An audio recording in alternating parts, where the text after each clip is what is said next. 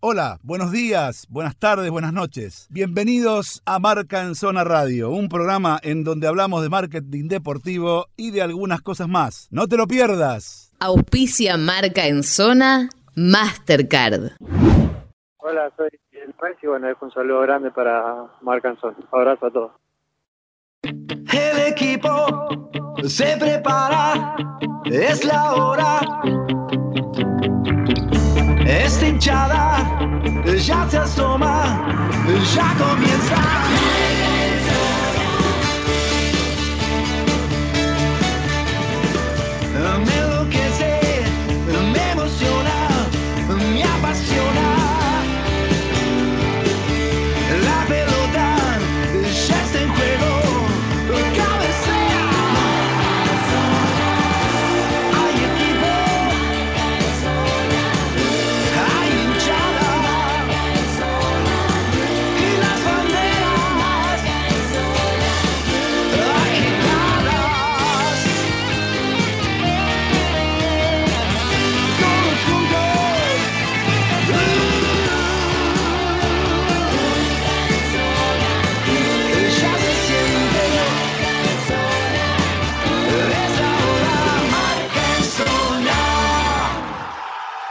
Sí, sí, señores, muy pero muy buenas noches. Es la hora, es la hora de Marca en Zona, es la hora de nuestro programa, es la hora en la que después de que terminó todo el fútbol, aparecemos nosotros con Marca en Zona Radio, como siempre, tratando de ver una visión diferente que tiene que ver con esto del fútbol, de la industria y algunas cosas más.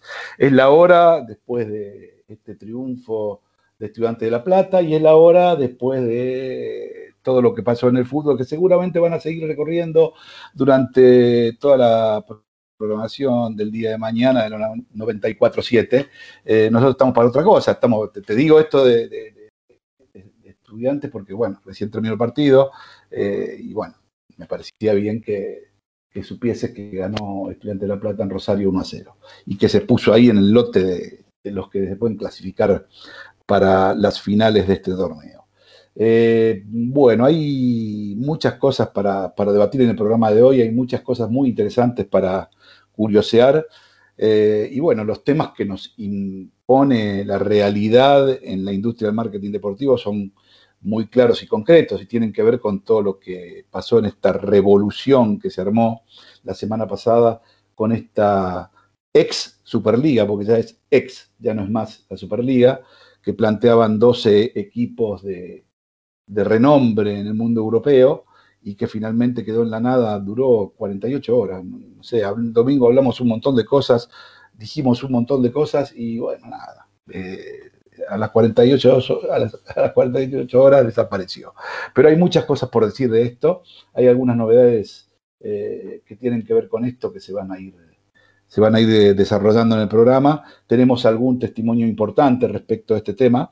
Eh, creo que es con alguna revelación importante que tiene que ver con esto también y que seguramente vamos a tener que escuchar para luego debatirla.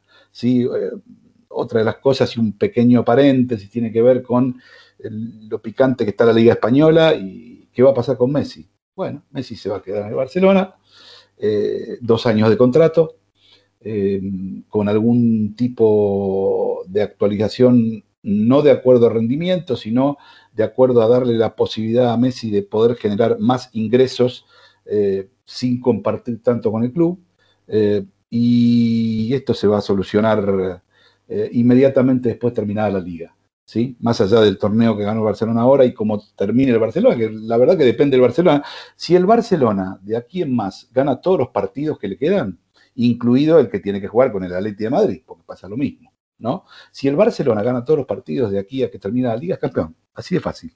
No depende ni más ni menos que del Barcelona. Cosa impensada cuando empezó realmente este torneo. O sea que está picante allá, está picante acá, está picante por todos lados, señores, como picante está esta maldita pandemia que nos está volviendo realmente loco a todos. Paso a saludar a Nacho Salarí. ¿Cómo te va, Nachito, ahí en el piso? ¿Cómo están todos? Hola, hola, hola, muy buenas noches. Pero acá estamos de 10 con Charlie, ya aprendidos a marca en zona y, y con muchos temas para debatir. Muy bien, fenómeno. ¿Qué te... Tirame una puntita a ver de lo que tenemos. Eh, Copa Libertadores, marketing deportivo, curiosidades de sus sponsors técnicos. Muy bien, fenómeno, eso está bueno, está bueno, está bueno. Pasa a saludar al señor Juan Angió. ¿Cómo le va Juan? ¿Qué dice? Muy buenas noches. Bueno, cri, cri. cric, cric, cric, cric, sí, Estoy porque apa- preocupado. me aparece, me aparece conectado, pero parece que se conectó. Estoy preocupado por el satánico doctor, ¿no? Sí, porque acá parece como que está. Eh, digo acá, aparece como que está, pero no está, ¿no? En la Eh, vida eh, parece que está, pero no está. Muy bien. Sí, yo no sé, bueno, concepto. no sé, bueno, pero sí está Charlie Bayarsky, que es nuestro, nuestro operador, así que lo saludamos como siempre y le damos las gracias absolutamente por todo.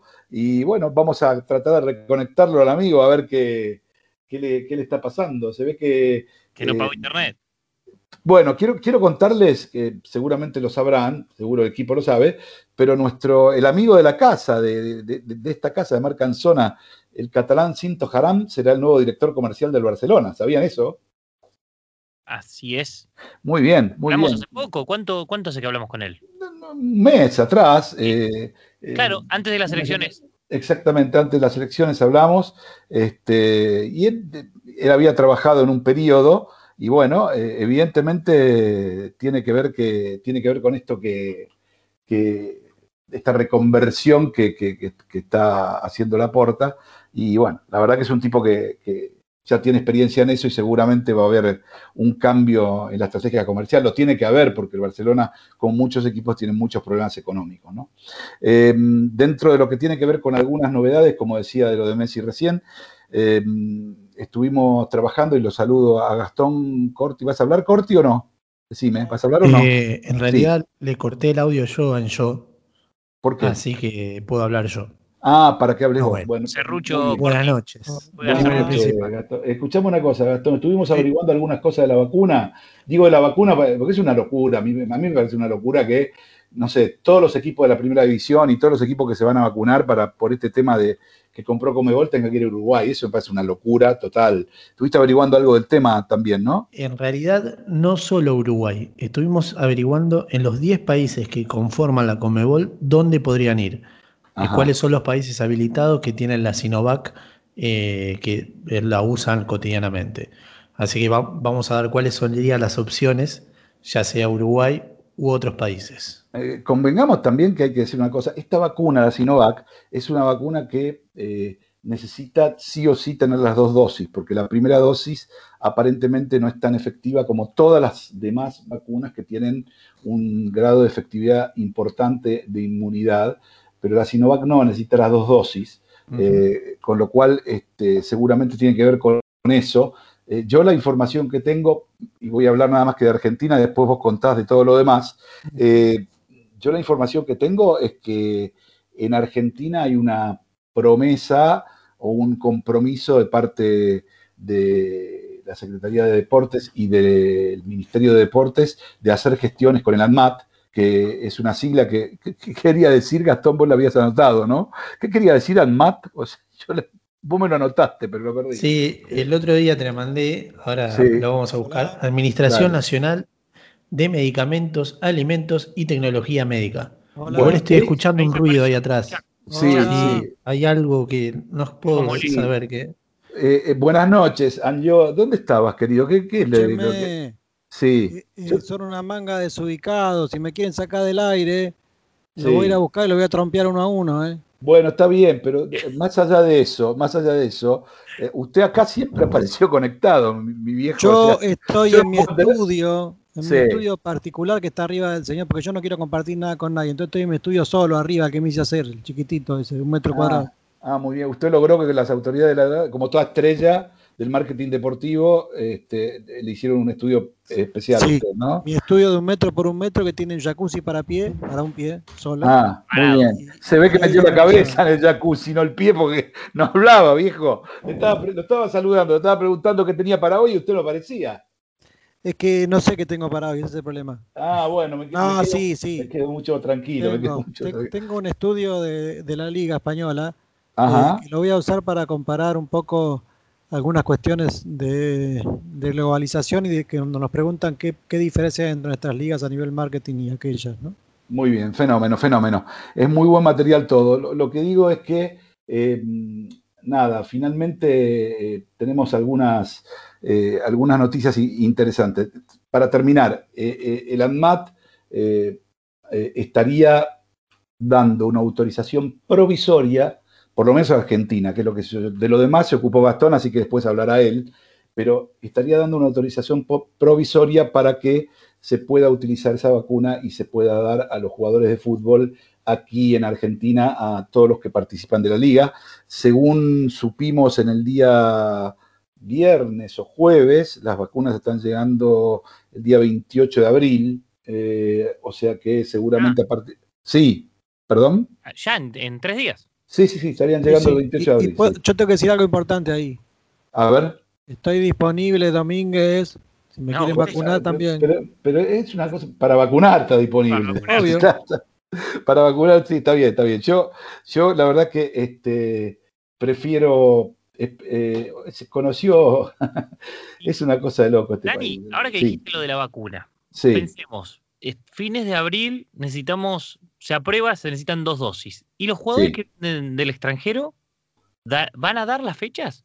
No lo sé, yo tengo entendido, por lo que a mí me contaron de Comebol, que están, eh, hay como doscientos y pico de jugadores Ajá. eh, que pertenecen a diferentes selecciones y a diferentes este, ligas, que están involucradas con posibilidades de ceder sus jugadores a selecciones nacionales, tanto para eliminatorias como para Copa América, que Mm. se va a viajar directamente a Europa a ponerles la dosis. Ah. que decir, se van a vacunar en el país de origen. Exactamente. Eh, si no lo vacunaron antes, por- porque evidentemente en algunos países es probable, los que están en Alemania, eh, qué sé yo, en países que están avanzados en la vacunación, probablemente ya estén vacunados o no. Eh, hoy por hoy, hasta donde yo sé, los jugadores de fútbol no solo no se vacunan, sino que caen como moscas, uno atrás del otro, y hay algunas cuestiones que son, que no, que, que- que- que son pre- preocupantes, en el sentido de que no se sabe muy bien si, si le puede provocar un efecto o no, pero ya hay dos casos de dos jugadores, uno es eh, el delantero que está en Huracán ahora, bueno, no me acuerdo el nombre, ya me llama eh, Lucas Barrios. Barrios, En gimnasia. en gimnasia, Lucas Barrios, que nada, después del coronavirus eh, hizo un examen y le salió un, un problemita, no un problemita, un- una inflamación. Una cardiopatía, este, que es una Exactamente, una inflamación. Y bueno, lo dejaron a- oh, apa- aparentemente tiene que ver con, con lo que le pasó, ¿no? Y, y después también pasó eso con el otro día con otro jugador de All Boys. Bueno, pero que- Dani, que- pasa en otros deportes. Hay un argentino que es el hijo de Fagiano, si no me equivoco, que juega en la NCCA de básquet en la, la Liga Universitaria Yankee, eh, que con 19 años le pasó lo mismo. Tuvo que dejar la temporada pasada de jugar. Después Mm. de un COVID por una cardiopatía, se tuvo que cuidar todo el año, pudo recién volver a jugar este fin de semana. Por eso digo, por eso digo, es, Bueno, es decir no, que Almanaque González. Almanaque González, exactamente el jugador, exactamente el jugador, porque es un colombiano, ¿verdad? Sí, sí. Del Boys, exactamente, que le dicen Almanaque porque es muy difícil de decir su Mm, nombre, sí. eso es lo que leí. Y la F- verdad es que, o Es sea, E-F-M-A-M-J. ¿y cómo sería el nombre entonces? Corti? Almanaque. Almanaque, pero bueno, Es, no, es Mam claro. Jason González. Un Bueno, yo lo que quiero decir es lo siguiente respecto a esto. Hay, a ver, son casos aisladísimos, que son los que conocemos. Suponemos que este, por ahí hay más, pero la verdad que en el fútbol profesional, si hubiese más, eh, puede ser que, o sea, no se puede hablar de un porcentaje, ni de un riesgo, ni de nada por el estilo, porque la verdad que es muy ínfimo. Pero de todas maneras, yo creo que hay que estar alerta eh, eh, en todo, porque, como siempre digo, no son máquinas, ¿sí? son jugadores de fútbol que eh, están practicando un deporte de alta competencia y de alto rendimiento corporal. Por lo tanto, este, hay que ver cómo se va desarrollando esto y también mirar un poco ese costado, porque, como siempre digo, el circo está, el pan en algunos lugares sí, en algunos lugares no, pero el circo siempre está. Entonces, este, me parece que hay que tener un poquito de atención con ese tipo de cosas. Dani, De ¿y to- te, sí, te puedo sumar solo un paréntesis que a Juancito sé que le va a gustar? a ver, De- dale, de Almanaque González. dale. ¿Viste que el nombre es difícil? Sí. Te lo deletreo. E F M A M J J A S O N D. ¿Sabes qué es eso? ¿Qué es? La primera letra de cada mes. Enero, febrero, marzo, abril, mayo, junio, julio, agosto, septiembre, octubre, noviembre y diciembre. Ah, bueno, los padres ¿Por qué creativos. tendría que, que gustarme semejante Porque a usted le gustan esos datos. Eh, perdón, es un dato. Usted puede considerarlo como un dato, le puede gustar o no, pero es un dato. O sea, un no es una aberración, porque na- nadie escuchó ni vio ese nombre en la historia de la humanidad, con lo cual me parece bien que, Yo conocí un señor que se llamaba Usnavi. ¿Y sabe por qué se llamaba Usnavi? No. no sé, pero me suena mucho más lindo un Navi que ese. A Era ver, caribeño y la madre iba al puerto en Panamá y veía los barcos de la US Navy. Y le gustó y le puso Usnavi. Bueno, vos sabés que de esos casos, cuidado, ¿eh? de esos casos hay un montón, sobre todo en Centroamérica. ¿eh? muy, muy es una bueno. cosa bastante habitual. ¿eh? Y usted sabe que en Paraguay hay, no hay límite de cantidad de nombres. Con lo cual No. tienen el récord mundial. 102 nombres tiene un señor. Nah, 102 nombres. Mire usted. Muy Sí, bueno. Puede ser, puede ser. No, no, no, no, no, puede ser, puede ser. Un día vamos a hacer un ranking de los nombres de los, de los jugadores, los, los de jugadores de fútbol. Ranking, ¿Los nombres de qué? ¿Más largos o, qué, Más o cómo? curiosos, más curiosos. Hay un No. problema que yo no, tengo- no conseguí que nadie me explique. ¿Por qué los brasileños tienen 15 nombres y se terminan llamando bebé, bobó, bubú? Porque le da pie a que Porque tiene, no, no, no, yo creo, para mí, ¿eh? para mí tiene que ver un poco con eh, la tipología del apodo, ¿sí? Es decir, vos vamos a uno que es el más famoso del mundo, Edson Arantes do Nascimento, ¿sí? Sí. Jamás, eh, cuando lo llaman o cuando él va caminando por la calle, nadie le dice Pelé, nadie le dice Edson, ¿me entendés? Eh, Señor Edson, todo el mundo le dice Pelé, ¿entendés? Eh, y tiene que ver con eso también, eh, qué sé yo, eh, en tiempos como hoy, por ejemplo, yo calculo que la camiseta de, de Merlo, en vez de, me- de- de- de decir Merlo, diría Mostaza. Calculo que la camiseta, y además es sponsoreada por Mostaza. claro, si te Exactamente. ser. Yo calculo que eh, en tiempos de hoy la camiseta de, de- de Basile diría Coco, qué sé yo. La camiseta de, de Alonso diría Beto, ¿entendés? Porque son, digamos, porque es así, porque, digamos, Messi es Messi, porque todo el mundo habla de Messi, no, no habla de lío, ni, ni- o sea, eso es mucho más íntimo, ¿entendés? Pero, pero creo que es un tema donde, donde hoy, eh, en realidad, Neymar, por ejemplo, Mm. eh, es Neymar, nadie le va a decir su apellido y, y su nombre. Y el brasilero, durante toda la vida, cualquier equipo que vos nombrás de Brasil, es- creo que el único normal es Dani Alves, pero no es solo Daniel Alves, es Daniel Alves y más, eh, y sigue para atrás, o sea. Yo creo que le ponen nombre al pedo. Lo tenía que dejar que crezca y le pongan el apodo de grande y listo. No, es que, es que el apodo se lo ponen ya, eh, yo creo que eh, también tiene, eh, tiene que ver, no, no solamente es una cuestión futbolera, ¿eh? es, una, es una cuestión social en Brasil. ¿eh? Los apodos caminan a la orden del día eh, en todas las familias y en todos los estratos sociales. Vos sabés que. Dani, eh, Entonces, es, sí, Mr. Chip, tu amigo Mr. Chip, hizo, Sí. hizo un vivo con Julio Baptista. Sí, estaban repasando eh, una final de Copa América y estaba Wagner Love. ¿Se acuerdan de ese delantero? sí, sí, sí, cuenta Julio Baptista de que el apellido del tipo es, es Wagner, pero había tantos Wagner que él dice que era un enamorado del gol. Entonces quedó Wagner Love. Y se lo presentaba así en la televisión y en todos lados, y la gente pensaba que era el apellido. Claro, exactamente, sí, sí, por eso te digo. Pero era para diferenciarse. Sí, lo mismo que Kaká con K las dos veces. ¿eh? Kaká, con, y con el acento en la última A. Es decir, eh, y, de- y yo conocí en el fútbol brasilero Kaká con dos C. Igual, Ah, otro Kaká, sí. eh, En el fútbol brasileño hay una llamada Diego Armando Maradona jugando en una divisional de ascenso. ah, mira vos, mira vos. ¿En serio? Y- ¿Argentino o brasilero? Brasilero de nombre se llama Diego Armando Maradona. Mira vos. Y hay muchos de nombre Riquelme. Bueno, sí, pero Riquelme, el- el- el- eh, Riquelme es un nombre que, como, como nombre, en, en Portugal y en Brasil, eh, no te digo que es común, pero es habitual. No, pero, Sí. pero hubo, hubo, eh, no sé si en un documental o algo que vi, que fue por Juan Román Riquelme, por la influencia del jugador, ¿eh? Ah, puede ser. Yo, yo, yo te digo, yo conocí en Portugal por lo menos tres y en Brasil varios, eh, pero antes de Riquelme, Mirá, te antes tiro, de Juan Román. te tiro rápido. En A la ver. década del 2000 nacieron en Brasil más de 15.000 Riquelme. Mira vos, 15.000. 15.000 Riquelmes. O sea, nacieron chicos que le pusieron Riquelme, Claro. no, no nacieron Riquelme. Bueno, O, o que son clones de Juan Román, ¿cómo es la por historia? ejemplo, Riquelme Sí. Méndez Araujo, que Ajá. juega al fútbol. No, no, todos a través y, con, y cambiándole, por ejemplo, eh, la I por la E, o sea, Riquelme. Riquelme. Ah, mira Sí. vos. Sí, señor. Bueno, bueno, estamos presentando, estamos presentando Marca en Zona. Tenemos muchos temas muy interesantes por, por debatir. Me parece que hoy hay algunas cositas interesantes.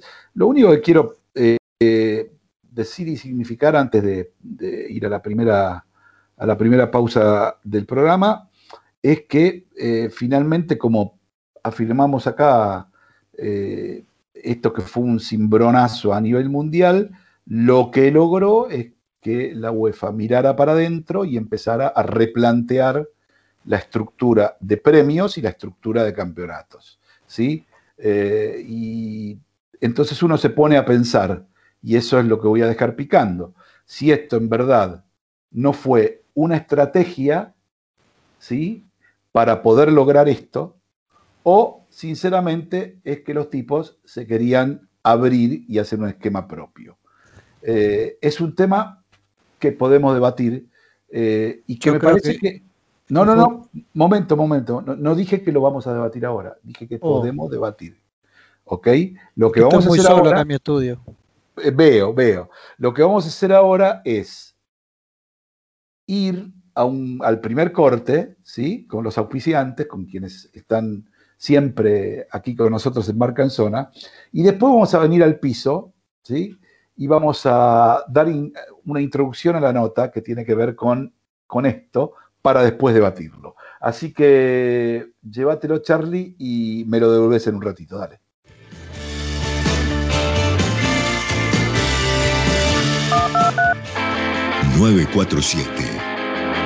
Te sigue a todas partes. El 9 lo tiene todo. Sumate. Siempre con vos. De tu lado, juntos, con todo lo que necesitas. Lo que pasa al instante con sus protagonistas lo encontrás en el 9 en vivo. Y prepárate. Seguimos sumando nuevas propuestas, muchas sorpresas y novedades. Somos información Somos diversión. con entretenimiento y actualidad. Somos El 9. Sumate. Marley, dígame, ¿cuál es el sabor de seco que más le gusta? Seco naranja. A mí me encantó. Seco pomelo. A, a mí me encantó. Seco cola. Me convenció, Marley. Si tengo que elegir un sabor, elijo seco. Somos la 947. Y te seguimos a todas partes.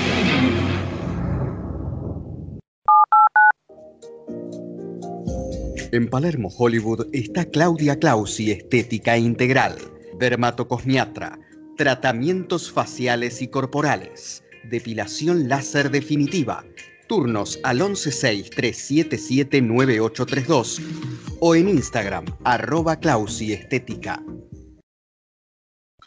Fotolibro Plus, espacio para tus recuerdos. Fotolibros, impresiones y más. Instagram arroba Fotolibro Plus. Teléfono y WhatsApp 11656-75557. Soy Jorge Valdano y pasé por Marca en Zona. Muy bien, Jorge, te voy a molestar dentro de poco. ¿eh? Me parece que tu visión y tu, tu, digamos, tu perspectiva de esto que, que está pasando en Europa vendría muy bien para los oyentes de Marca en Zona. Antes de ir a la nota, que también viene de España, eh, concretamente con uno de los directores eh, de la Liga de España, con Fernando Sanz, eh, que dio su versión respecto de lo que tiene que ver con esto de la Superliga, quería, digamos, que escuchemos la nota y a partir de eso hablemos de lo que, de lo que puede o de lo que puede llegar a, ocasionar esto que se planteó como Superliga y que ahora no tiene prácticamente ningún tipo de posibilidad de, de cristalizarse como tal. Así que si no les parece mal, vamos entonces a la nota con Fernando Sáenz, que nos contó la visión de la liga y la visión de él particular respecto de lo que tiene que ver con esto que pasó en Europa esta semana, la Superliga, Florentino y los otros 11 desobedientes. Dale. Fernando, obvio, como un amigo de la casa, eh, de la liga, Sí. una reflexión de esto que pasó esta semana, amigo, que fue, te- nunca vi una cosa igual en mi vida. Y la verdad que a, nivel repercusión tampoco. ¿Cuál, es tu reflexión? Primero, primero que nada, como exjugador de fútbol o como jugador de fútbol que sos, Ujú. aunque ahora no lo ejerces. Y Sí. después ya como dirigente de clubes, de la liga. ¿Cuál es tu reflexión de esto que pasó? Bueno, eh, lo primero, la verdad que bueno que ha sido un, ha tenido mucha repercusión porque la cosa pues era una cosa bastante importante, no lo que se quería o lo que está o lo que se intenta hacer, ¿vale? Eh, lo cierto es que yo, bueno, como deportista, entiendo yo, como todos los deportistas, que, que, que yo creo que todo el mundo que quiere es ganarse pues eh, el privilegio de competir una serie de, de, de- de torneos, ¿vale? Pues en el propio campo, ¿no? Yo creo que eso es la esencia del fútbol, entiendo yo, que por lo menos en Europa, ¿no? No es eh, aquí la, la- cultura que tenemos en Europa, o incluso, bueno, incluso allá en Argentina, no, no es la misma que en Estados Unidos, ¿no? De, competiciones cerradas, eh, tipo NBA, tipo NFL, que compiten los mismos, nadie puede entrar.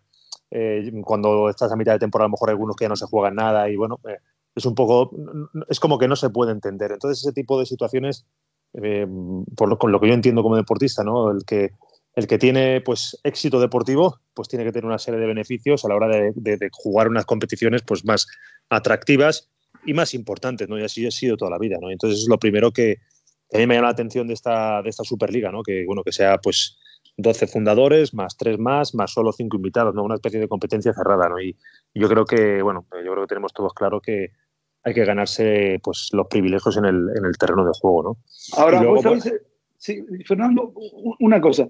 Sí. ¿Sabes qué me llama la atención con los cuerpos jurídicos que tienen estos clubes? O inclusive muchos de ellos que, si bien son empresarios, tienen gente que conoce este, este deporte. ¿Cómo cometieron el error tan garrafal Mira, de, de eh, mira, Dani, así? Dani, te voy a contar, mira, esto no es nuevo, ¿eh? esto no es nuevo y, y la situación con UEFA viene, viene de lejos, ¿no?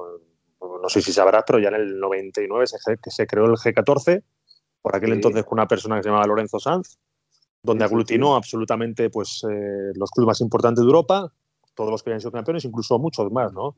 Y bueno, en aquel momento, pues bueno, hubo un diálogo, una conversación, hubo una serie de, bueno, de, de situaciones, yo creo, un poco más relajadas que, que lo- que lo que ha pasado ahora, ¿no? Porque en aquel entonces, lógicamente, se pedía, pues bueno, eh, se pedía, vamos a decirlo, más dinero, ¿no? Porque en aquel entonces la UEFA se llevaba al 80% y los clubes solo el 20%, ¿no? La repartición de, lo- de los premios, derechos, etcétera, etcétera. Entonces UEFA entendió que, que, bueno, que los clubes estaban en lo cierto y se llegó a un 60-40 y un cambio de modelo de competición, ¿no? Que, Sí. que, bueno, que, que estaba un poco obsoleto porque solo podía competir el primero de cada país, era eliminatoria pura y bueno, y era mucho más eh, pues poco entendible, ¿no? Esas demandas se atendieron y bueno, y, y- y cambió el modelo de competición y cambió el, el modelo de repartición, pero en aquel entonces se, se, bueno, se, se- se participó dialogó. todo el mundo. No, participó todo el mundo, instituciones, clubes, es más, de aquel G14 luego nació el, la ECA, ¿no? que son todos los clubes europeos, ¿no? con lo cual eh, esto no, no- no es nuevo, viene, viene de lejos. ¿no? Lo que pasa es que bueno, este año es un año difícil para absolutamente todo el mundo, para el mundo del fútbol, hostelería, eh, pues yo qué sé, todos los sectores han sufrido un revés muy, muy importante económicamente, ¿no? Pero bueno. Sí, eh, igual, igual, Fernando, la verdad, el G14 es, eh, es para mí una cosa totalmente diferente. Es, señor, Sí, pero al final, clubes- pero al final se busca, pero al final entiendo yo que, que, bueno, al final Sí, yo creo pero que la forma, ten- ten- la tendrán, forma. que llegar, tendrán que llegar a un, a un diálogo, entiendo yo Sí. que habrá un diálogo seguro, porque entiendo yo que seguro, Seguro. Que, que seguro que lo que están pidiendo los clubes, pues bueno, pues igual pueden tener razón, o a lo mejor eh, es cierto que se puede hacer algo más, el modelo de competición igual también, pero yo creo que eso hace- eh, tiene que haber un diálogo, no tiene que, no tiene que ser, no voy a decir por la fuerza, porque aquí la fuerza no la ha utilizado nadie, pero sí, pero sí yo creo que mm, se tenía que haber explicado un poco mejor lo que se quería hacer, cómo se quería hacer y demás, porque al final lo que ha hecho ha sido pues enfurecer yo creo que al resto de competidores, al resto de equipos. Otros a lo mejor les puedes llamar chicos, pero yo creo que todos los equipos eh, tienen el mismo... Si tú juegas una categoría, si juegas en la primera división, todos tienen la misma categoría, ¿no? Cuando empieza la temporada todos parten como favoritos. Está claro que, bueno, que siempre hay algunos que, que se ve que va, pero todos parten con la misma ventaja, todos te- parten con la misma ilusión, ¿no? Y al final, pues bueno, los mejores son los que pueden acceder a otra serie de, de situaciones. No, no, totalmente, totalmente. ¿Y cómo ves eh, esta intervención del Bayern Múnich con Rubén a la cabeza? De decir, bueno, señores, paremos la pelota, Seferín, eh, con, bueno, con los líderes de, de esta Superliga, serían Florentino y Agnelli, este, a ver si nos ponemos de acuerdo y hacemos algo Es mejor que, para todos. es ¿Cómo que yo, creo que eso, yo creo que eso es como va, como va y como tiene que acabar. Yo creo que tiene que acabar en diálogo, tiene que, haber una, tiene que acabar en una, en una situación en la que no haya ningún muerto, en la que, si acaso heridos, pero que haya por todos lados. Yo creo que tienen que llegar a un entendimiento, un entendimiento en el que, bueno, tanto UEFA como clubs pues salgan contentos de esa reunión, ¿no? Que a fin de cuentas fue lo que se hizo hace desde el, desde el año 99 cuando empezó lo del G14, ¿no? Porque es Sí, cierto sí, que al final, con el paso del tiempo, pues hay que ir evolucionando, hay que ir cambiando las competiciones, hay que cambiar el modelo de repartición, hay que cambiar muchas cosas, porque hay que analizar quiénes generan, quiénes generan menos, eh, quiénes son más exitosos o quién han, du- a lo largo del año, del- de, los años pues han, eh, han tenido más participaciones, más llegadas, más campeonatos. Pues a lo mejor hay que premiar eso, no lo sé.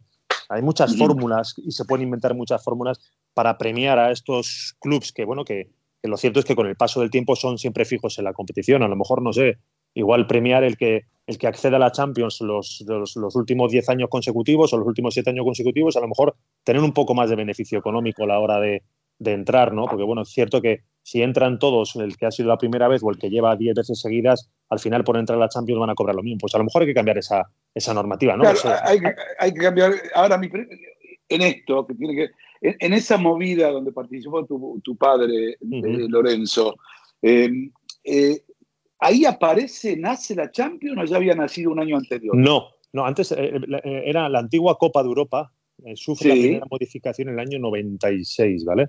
Cuando empieza ya, cuando empieza el modelo nuevo que conocemos de Champions, pero en aquel entonces Mm. solo entraba primero y segundo.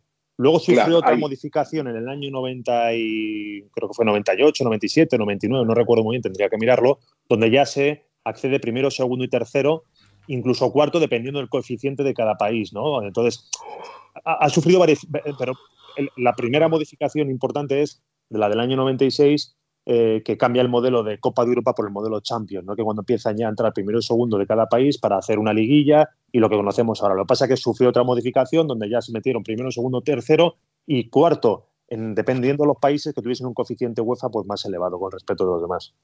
Claro, totalmente. Bueno, en definitiva, eh, este, este cimbronazo creo que va a servir, que por ahí no vaya a ser de última, que el objetivo era un poco ese, ¿no? Se armó todo este lío para, para entre comillas, como decimos acá en Mira, Dani, Argentina, Dani, apretar Dani. para... Sí, Pero Dani, yo te digo una cosa, mira, en todos los sitios, países, imagínate, yo siempre pongo un ejemplo, yo creo que este ejemplo se pueda, se puede ajustar a lo que vamos a decir o comentar, ¿no? Imagínate, tú sales a la calle y no hay, en la calle no hay policía, ¿vale? Entonces los más fuertes van a someter a los más pequeños, ¿no? Y va a ser un caos y va a ser, pues esto algo parecido. A lo mejor la policía, a lo mejor en la policía hay corruptos o no, no lo sé, como en todos los sectores, a lo mejor hay algunos, pero siempre tiene que haber alguien que, que, que imparta justicia o que, o que organice las competiciones o entonces, esto es algo parecido, entiendo yo. Entiendo yo que es algo Sí, sí, parecido, sí. pero hay que llegar siempre a un entendimiento para que todo el mundo esté cómodo, vuelvo a decirte. Yo creo que hay actores importantes como Madrid, Barcelona y el resto de equipos que, que, bueno, que han intentado o que han fundado, no lo sé, esta Superliga. Está claro que son muy importantes. Está claro que hay que darles a lo mejor un trato eh, un poco mejor, pero regulándolo y hablando con los que re- con los que tienen que regular estas competiciones, ¿no? Yo te he dicho una idea que se me ha ocurrido ahora mismo, pues yo qué sé, pues eh, hay mucha gente allí muy inteligente que está todo el día pues regulando y seguro que encontrarán alguna solución para que esté todo el mundo cómodo. Fernando, por último, ¿ves la euro con eh, presenciales vacunados? No lo sé, no estoy muy al tanto de ello. Simpa- Yo creo- Simpatizantes, digo, ¿eh? Sí, Simpatizantes. sí, no, yo creo que se está Vacunados mejor- con ticket a la euro. Sí, yo creo que se está hablando de un X por ciento que puedan entrar en los terrenos de juego. Hay en países que a lo mejor las restricciones son más fuertes que en otros, ¿vale? Eh, y entonces está sopesando por eso. Yo creo que, creo, ¿eh? mi opinión, yo creo que sí puede que haya gente, pero un porcentaje pues reducido, ¿no? Y a lo mejor como tú dices, esto ya no lo sé, si tiene que estar vacunado o no tiene que estar vacunado. eh, un sí, de- no, claro, no, yo, sí- no yo sé. digo vacunado, yo, yo digo vacunado porque la, la- la verdad que la inmunización a nivel general de toda la vacuna, esto no lo digo yo, lo dice la ciencia, es muy buena, eh, Sí, realmente sí, muy sí, buena. Entonces digo, hombre, digo, no, no solo Euro, digo Copa América, digo la Liga Argentina, digo la Liga de España, Digo, gente vacunada con el PCR, bueno, viejo, que, que ocupe su, su asiento. Si Sí, no, ya, está aquí, ya, libre, ¿no? aquí ya en España estamos ya eh, una serie de espectáculos donde está viendo, pues, eh, está yendo gente o puede ir gente, ¿no? En los teatros, en- sin embargo, en el fútbol todavía no, curiosamente, ¿no? Pero bueno, seguimos esperando sí, a que sí. tengamos la, la autorización de las, eh, de las De autoridades sanitarias. Usted- y ¿Ustedes serían partidarios como liga de que la gente vacunada con protocolo vaya empezando a ir a los nosotros, nosotros somos partidarios de que cuando nos digan que se puede, hacerlo. Vuelvo a decirte, aquí, por desgracia, hay semáforos y los semáforos se respetan. Entonces nosotros tenemos que respetar el semáforo y ahora mismo lo tenemos en rojo. Cuando tengamos en ámbar, pues eh, respetaremos el ámbar y nos dirán el ámbar hasta qué cantidad o qué porcentaje, dependiendo de los estadios o la capacidad de los estadios. Y cuando esté en verde, madre mía, allí vamos a ser felices todo el mundo, pero de momento eh, lo tenemos en rojo todavía. Bien, Fernandito, muchas gracias por este contacto. A vos. Muy tarde allá. Eh, eh, nada, te agradezco como siempre, un abrazo fraterno de Argentina a toda la gente amiga de la liga, especialmente a vos. Dale un beso grande a mi amigo Fernandito Morientes, que sé que trabaja intensamente contigo y a toda la gente de la liga. Y nos reencontramos en cualquier momento. Gracias, Fer. Se lo diré de tu parte y os echamos mucho menos, como siempre, ya lo sabes. Gracias, gracias, Fer. Gracias. Un abrazo fuerte. Otro, chao. Bien, señores, ahí estaba Fernando Sáenz.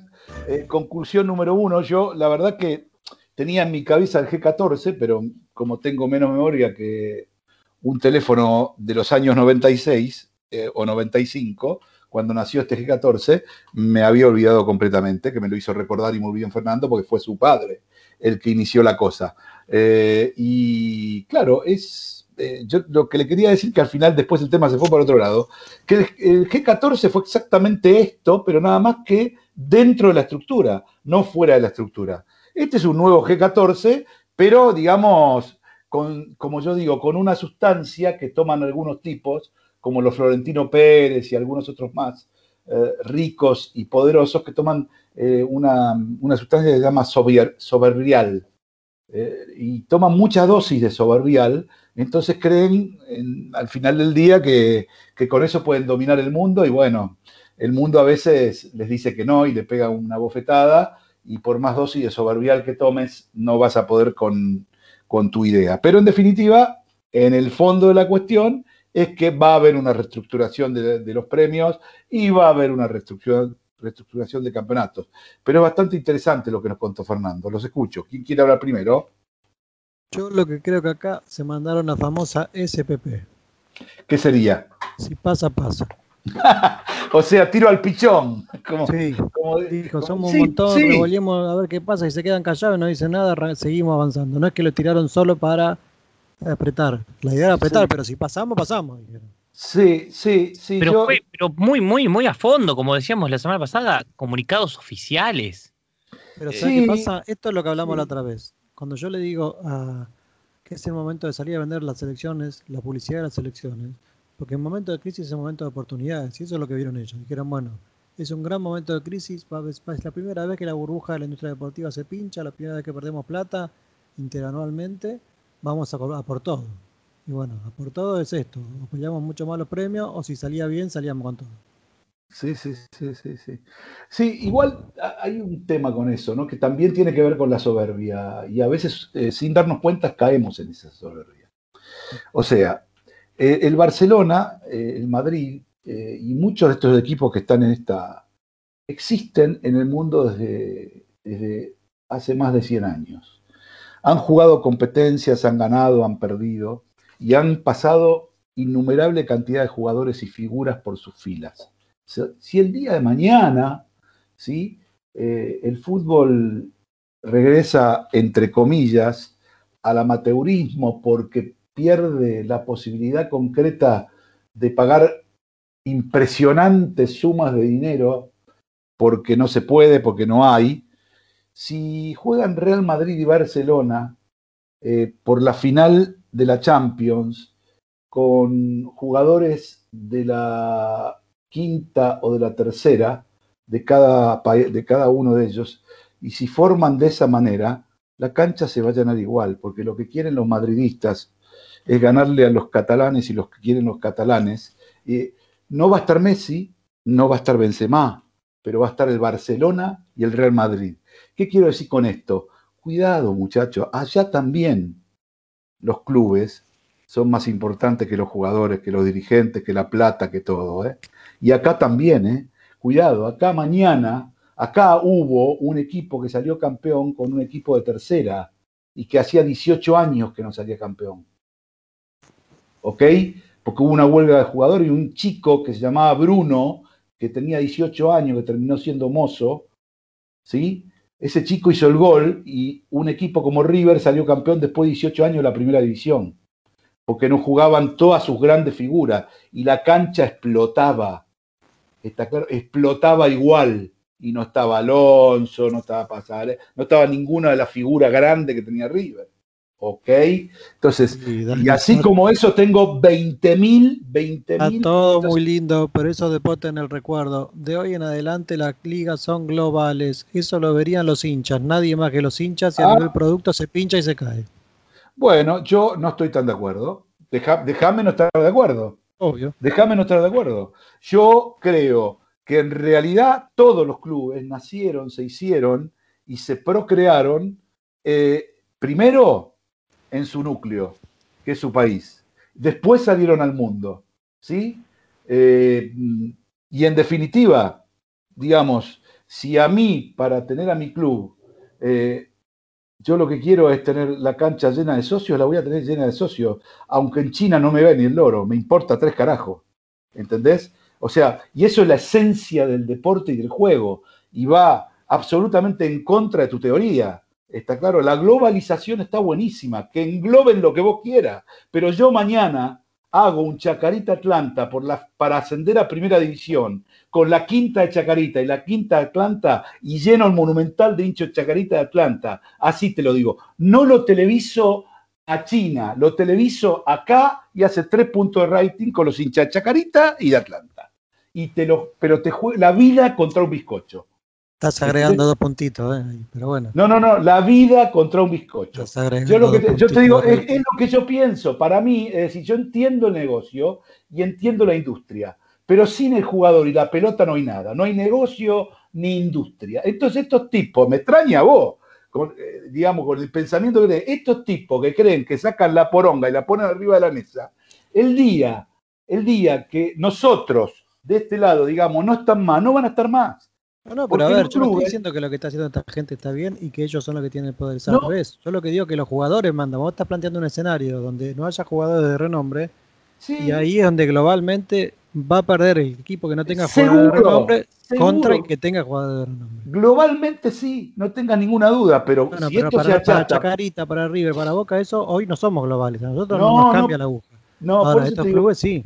Sí, les cambia porque son de tipos que apostaron eh, al tema como un negocio, pero que ahora se están dando cuenta que el negocio tiene sus límites. Y se están dando cuenta de eso. Y se están dando cuenta que el negocio tiene sus límites. ¿Por qué se están dando cuenta que el negocio tiene Y por, por, por cómo se va, cómo se le plantaron los pibes al Chelsea. Se le plantaron, como se le plantaron eh, eh, en, en la puerta de, de la Pinetina. ¿Me entendés? Y se le plantaron. O tiene sus reglas, ¿no? Claro, por Que supuesto. pasarlas por encima. A ver, a ver, ¿qué quiero yo? Que crezca todo, que todo gane plata, que todo sea global, que- pero sin perder de, de vista, sin perder de vista. Yo no estoy en contra de que sea así. No estoy en contra de que realmente los clubes más grandes, que más generan, por ahí tengan que tener otro valor de mercado a la hora de asignarse premios y todo eso, ni tampoco estoy en contra de que se pueda modificar un campeonato para hacerlo más atractivo, pero tampoco estoy eh, a favor que me digan que esto sin nosotros no funciona. A eso voy yo. Es mentira que sin vos no funciona. Funciona igual, ¿me entendés? Entonces, partiendo de esa base conceptual, eh, digamos, yo creo que esto, en eso estoy de acuerdo con vos, Juan, fue eh, un gran, inteligente y espectacularmente diagramado tiro al pichón, que le pegó al pichón en el medio del pecho, ¿entendés? Y que armó, y que armó todo, que armó todo este lío. Pero el final es ese que planteamos. El final es mejorar el producto, mejorar los ingresos de los clubes, eh, pero también teniendo en cuenta una cosa, chicos, o sea, tengamos en cuenta que eh, si Dios quiere, yo ya vi algunos partidos, por ejemplo, en Estados Unidos ya vi partidos de la MLS con gente bastante. Estuve viendo ahora los partidos de los Higuaín y todo eso. Sí, ¿viste? Bastante, por eso te digo, o sea, vamos a volver, o sea, vamos a volver. Gracias a Dios, eh, la vacuna es efectiva, vamos a volver y esto va a pasar un tiempo y nos vamos a ac- acordar de, de esta pandemia de mierda con mucha amargura, pero vamos a volver. Y una pregunta. Entonces, también, también es cierto, está bien, perdiste guita, eh, perdiste guita en, este, en este, en este año y medio, dos años, pero flaco, sacá un poco del bolso porque ganaste un montón de guita antes, ¿eh? Claro, y vas a seguir ganando después. Juan, es así la historia. No, eso sí, eso no se discute. Yo tengo una- Juan, yo tengo una pregunta, le hago una pregunta a los dos. Porque a veces son las formas en que se hicieron las cosas. ¿No, no verías, Juan, vos que, vos que ves eh, eh, lo económico y ves el negocio, esta famosa Superliga, que hubiese sido, se hubiese llamado un mundial? Dos semanas, esos dos equipos en Shanghái, en China, jugando. ¿Y cuál sería el mérito deportivo? No, no, 12, 12, o sea, es una copa que se inventó.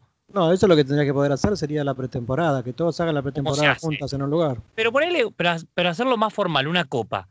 Ese es el negocio. Si vos Pero querías que sea la copa de pretemporada en todo caso.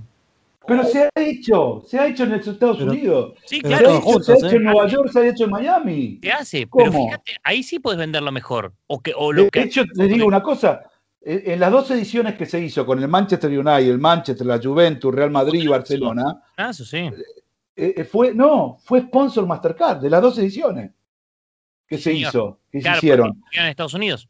Por eso, ya, te, ya se hizo y, y- y se puede hacer, pero lo que, acá, está- ¿saben saben lo que a mí me suena raro, Juan? Que están planteando como que eh, nunca más va a volver la gente a, a las canchas, nunca más va a haber activaciones, nunca más va a haber este, em, la posibilidad de ir a ver un partido, nunca más van a poder eh, hacer tiqueteo eh, con la, venta en los stores, nunca más van a poder eh, ir a los museos y pagar la entrada, y no es eso así. Ese es un Y bueno, que pero- están metiendo pero- para poder sacar más tajada para Ah, bueno, pero digamos todo entonces, digamos todo en ese sentido. Digamos, yo, yo entiendo que hay que globalizar, yo entiendo que hay que cambiar y hay que mejorar, pero, ta- pero también digamos todo. O sea, flaco, ganaste un montón de guita hasta que pasó esto, pasó esto y ahora como vas a perder o empatar, me querés cambiar la bocha y te querés quedar todo- no te importa nada más. ¿me entendés? No es así, no es así. Me parece a mí que no es así. Dani, fíjate el dato que nos tira Gastón sobre lo que comentabas eh, antes. Hoy se jugó la final, eh, si no estoy errado, fue de la, de la final de la Copa de, de Inglaterra. 8.000 hinchas entre el del Manchester City y Tottenham. Ah, mira. Gran paso para el fútbol inglés. No, no solo gran Bueno, paso, sino hoy- que evidentemente habla de- del porcentaje de vacunación. Porque para mí Lo todos esos saco- que fueron estaban vacunados. ¿Cómo? Si lo saco de deporte, hoy hubo el evento desde todo 2020 y 2021 con más gente en un solo lugar, que fue un recital con 50.000 personas en Nueva Zelanda. Ah, bueno, mira, pero Nueva Zelanda está libre, ¿no? Se supone.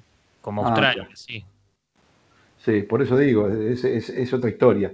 Pero bueno, señores, igual es lindo. ¿Vos querías decir algo más, eh, Juan, respecto de esto, de lo que dijo, de lo que dijo nuestro amigo Fernando Sanz? No, no.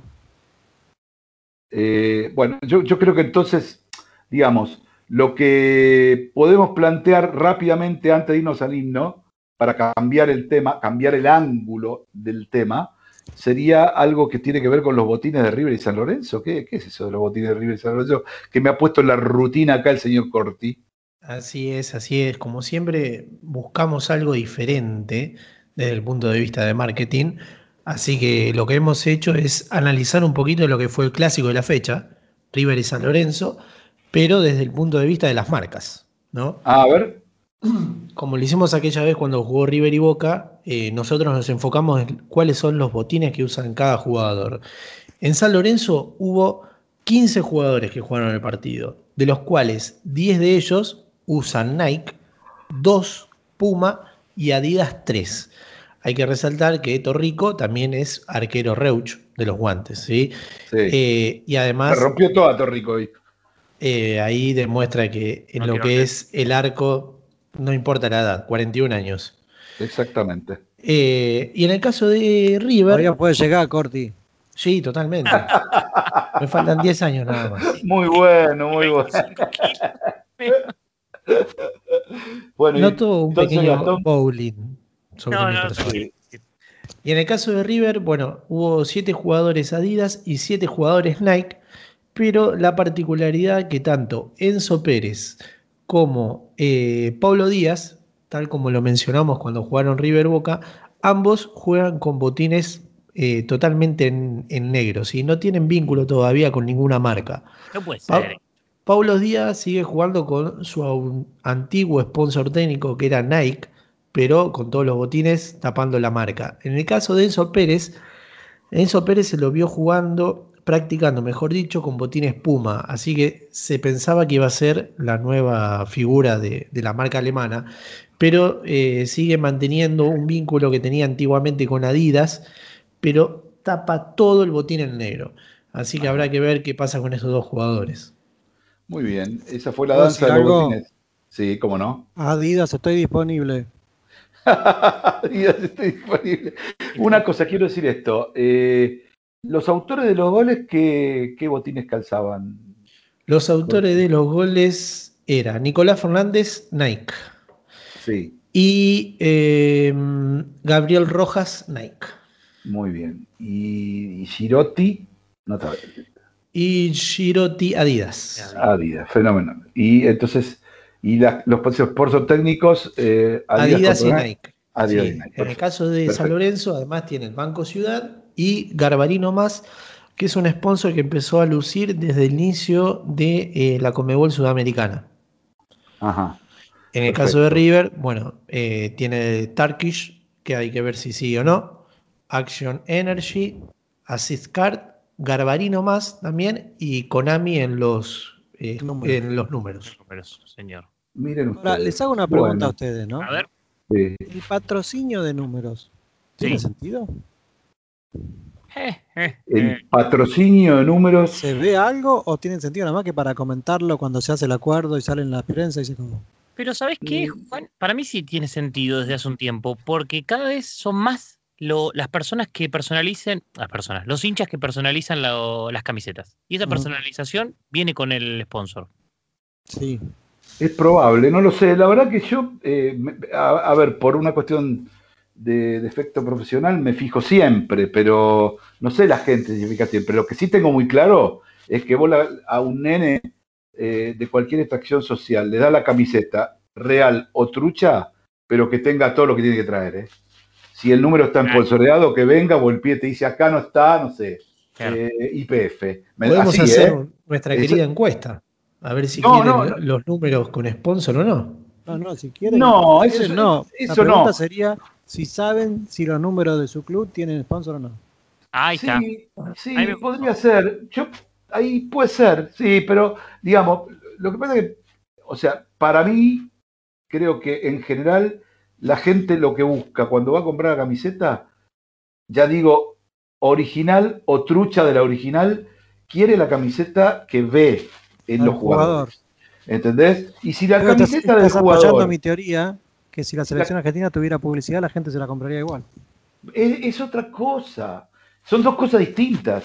Una cosa es filosófica y la otra tiene que ver con las marcas. ¿Entendés? O sea, son dos cosas distintas. La camiseta de Boca nadie te la va a comprar con otro sponsor que no sea el actual. Las regalan esas. Mm. ¿sí? Por ahí las compran la vintage sin ningún sponsor. A mí me encantan las camisetas eh, sin sponsor, a- aunque parezca mentira, no, y las actuales también. Ah, Estoy viendo ahora en una imagen, estoy viendo Estudiante de La Plata, todo de blanco, con Under Unamur en este Que se momento, eh, que se va, Ahora tengo la exactamente. libertad para decirlo. Hablando, tenés la libertad, yo te voy a tirar otra cosa. Decir Hablando de libertad, te voy a decir a alguien más que se va pronto. Pero Under Armour solo se va de estudiantes y de Rosario Central. Sí, Under Armour se va de la región sí, sí, sí, lo sé. Se vuelve a Estados Unidos, no va a invertir más en Sudamérica, así que sale del fútbol y de todos los deportes. No Bueno, lo vamos a extrañar. Evidentemente no le fue tan bien, es así de claro. Evidentemente no le fue Con bien. los diseños No, que hacía no lo vamos a extrañar ni un poquito. Bueno, lo que quiero decir es esto. Yo voy a decir otro que se va, A ver, eh, pero este es grosso. Hay que esperar un poquito. Este es grosso, grosso, grosso, grosso. Y se va. A la Le miércoles. pasaron un dato que se va. Eh, no se va del fútbol, pero se va de una competición muy importante. ¿Pipa? Eh, no, ninguna pipa ni nada por el estilo. No, no, no, no, no. No, no. Mucho más grande que la pipa. Mucho más grande. Solo más grande que la pipa. Mucho más grande que la pipa. No estoy hablando de sponsor técnico. Ah, estoy hablando ¿cambia de sponsor. Eh, no, tampoco, Ah. tampoco. Ah. Sigan apostando, sigan apostando y yo les voy a ir a- dando indicios. Tengo No sed. es deportivo. Tengo sed. No es deportivo. No, no es ¿Es deportivo. una bebida alcohólica? No es bebida. No es bebida. Eh, chicos, eh, a ver, son las cero horas. Es la hora en la que mi amigo Ariel Ardit canta el himno nacional argentino de acuerdo a las disposiciones oficiales en todas las radios y en la nuestra también, en la 94.7. Aquí en Marca en Zona Radio suena el himno con Ariel Ardit. Dale. Somos 947.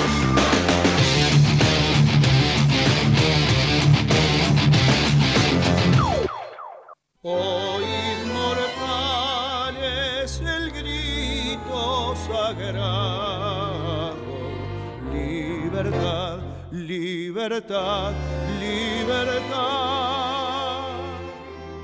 Oíd el ruido de rotas cadenas, den trono a la noble igualdad ya su trono dignísimo abrieron las provincias unidas del sur y los libres del mundo responden. Al gran pueblo argentino salud. Al gran pueblo argentino salud. Y los libres del mundo responden.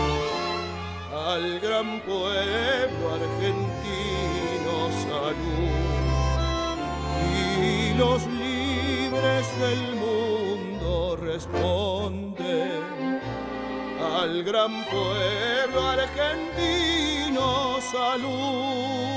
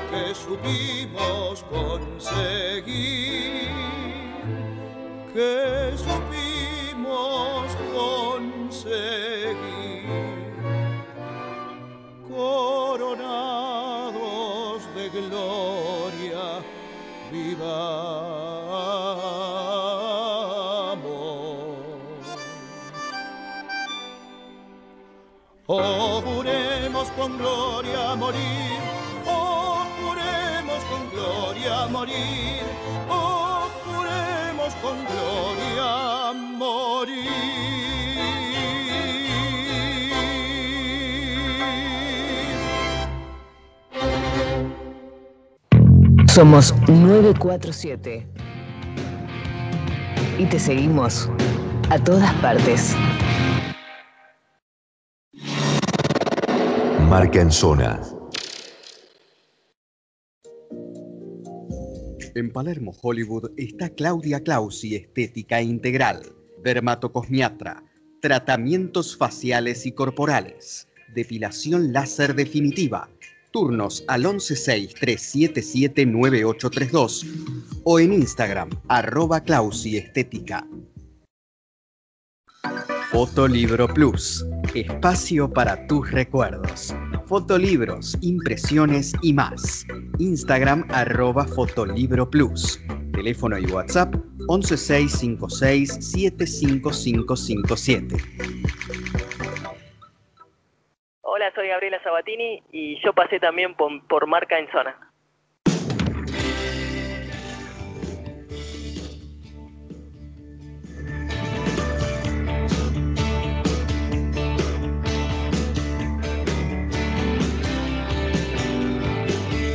Bueno, seguimos en Marca en Zona Radio. No sé si lo perdimos a Dani, si está por ahí. A ver si Dani nos escucha, no nos escucha. Está muteado. Lo que pasa es que a Dani lo invité acá a mi estudio y entramos los dos medio apretados. Sí. Entonces no podemos hablar al mismo tiempo los dos. Pero le, Habla le uno prestaste- o el otro. ¿Le prestaste el tema de que tenías algo de los pies? Digo, digo, quiero decirles algo. ¿Ahí me apareció? Jamás muté nada yo. Hoy. No me pregunten qué pasó. Pero yo no Nadie muté nada. No, ¿Muto dónde juega? ¿En Japón? ¿En la selección de Japón? Sí. Bueno, eh, quería decir nada, eh, justo decía que le mandamos, la verdad, un beso a Gabriela Sabatini, que ayer falleció su mamá. eh, así que nada, un beso a toda la familia Sabatini. ¿sí? Eh, y bueno, dicho esto, tenemos que seguir con el programa y tenemos que seguir con las cosas que, que tenemos preparado. Espere, espere, espere, espere, espere. Sí, sí, sí. Usted dejó algo abierto. ¿Respecto? Una, un- alguien que se iba, dijo. O no nos va a decir. No, yo quiero ver si lo sacan, quiero que lo Ah, sacan. bueno, pero quiero que lo podemos seguir saquen. No, pero no nos podemos quedar todo el hablando de programa. Les doy, les doy un poquito de changüí, ya está, pará, tampoco. Si no lo sacan, no lo sacan, será el próximo Sí, programa. yo sé, yo sé lo que es. A ver es qué algo que sabe. haría muy feliz a muchos hinchas de la estética del fútbol. De la estética del fútbol. Sí, la nueva seguro nos va a patrocinar más fútbol. No, nada que ver, no, no, eso es imposible, no, no. Va a pro- no, no. Va a estar Nada toda la vida. Nada que ver, no, no, nada que ver, no, no, no.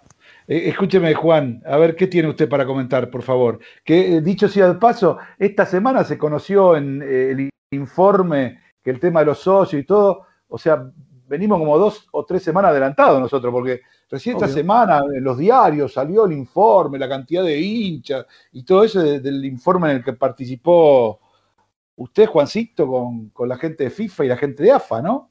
Sí, señor. Recién esta semana lo, lo publicaron, no sé qué llegó ahora esta semana. Bueno, a mí me llegó hace bueno, 20 es días. que- Es bueno, algún beneficio tiene que tener, ¿no? Estar adentro de la cocina. Sí, sí. No, le Sí, llegó ¿por qué no? todo. Usted no lo mandó, que se, adentro de la cocina como si hubiese mandado el risotto para que yo lo meta en el agua y lo coma. Pero usted no me lo que mandó, da- viejo. Que da lo No que sé- para que se lo manden. No sé ni quién me lo mandó, la verdad. ¿Qué Eh, quiere que le diga? No, entonces ¿Eh? no pregunte. No, no. que usted sabe, sabe que usted es un fantoche. Un fantoche, así se lo digo. Yo, yo, mi- yo aprendí con, con Fidel Pinto. Con Fidel Pinto, sí. Bueno, eh, hablando de, de todo un poco, Juan, ¿qué, qué, qué es lo que tenés respecto Bueno. de la liga que me habías contado? A mí todo el mundo me llama siempre en la semana, me mandan mensajes, me preguntan por qué, porque dígame usted, mucha gente me paran cuando voy a hacer las compras y eso. Ah, sí. Usted, Sí, es, sí, el de, usted es el de Marcanzona Radio, te preguntan, ¿no? Sí, sí, y me dicen, tengo una duda que no me deja dormir. A ver. ¿Por qué eh, en Europa eh, pueden venderse de otra manera los campeonatos y acá no? Ajá. Entonces lo primero es empezar a estudiar algún campeonato de allá, a nivel cómo se vende marketingamente. Y hay un informe muy interesante que yo les compartí también hace un tiempo que son sobre la liga y sus patrocinadores, ¿no? Estudia solo los patrocinadores de la liga y además los patrocinadores de cada uno de los equipos y a su vez de la segunda división también. ¿no? Sí. Y ahí vemos lo principal, que es la diferencia de la discusión que tuvimos antes de cuál es la, la entidad de ser una liga global o una liga local, ¿no? España, ¿cuántos habitantes tiene? Dani, ayúdame. Y España creo que está en 60, pero no estoy Por eso, tan no seguro. está tanto más lejos que nosotros a nivel No, de no, no, no, no. volumen de mercado interno teórico por No. cantidad de habitantes, ¿no? No, en un territorio, en un territorio que es similar en cuanto a kilómetros cuadrados de la provincia de Buenos Aires, Sí, ¿no? está claro, pero digo, el mercado objetivo más o menos podemos estar en un número similar. Claro. Con lo cual, esa discusión ya se corre. Sí. Porque la primer, el primer comentario es, bueno, y lo que pasa es que imagínate que para una marca patrocinar en un mercado como el argentino de 45 millones, 50 millones, no tiene mucho sentido, te dicen, cuando las marcas Mm. son regionales.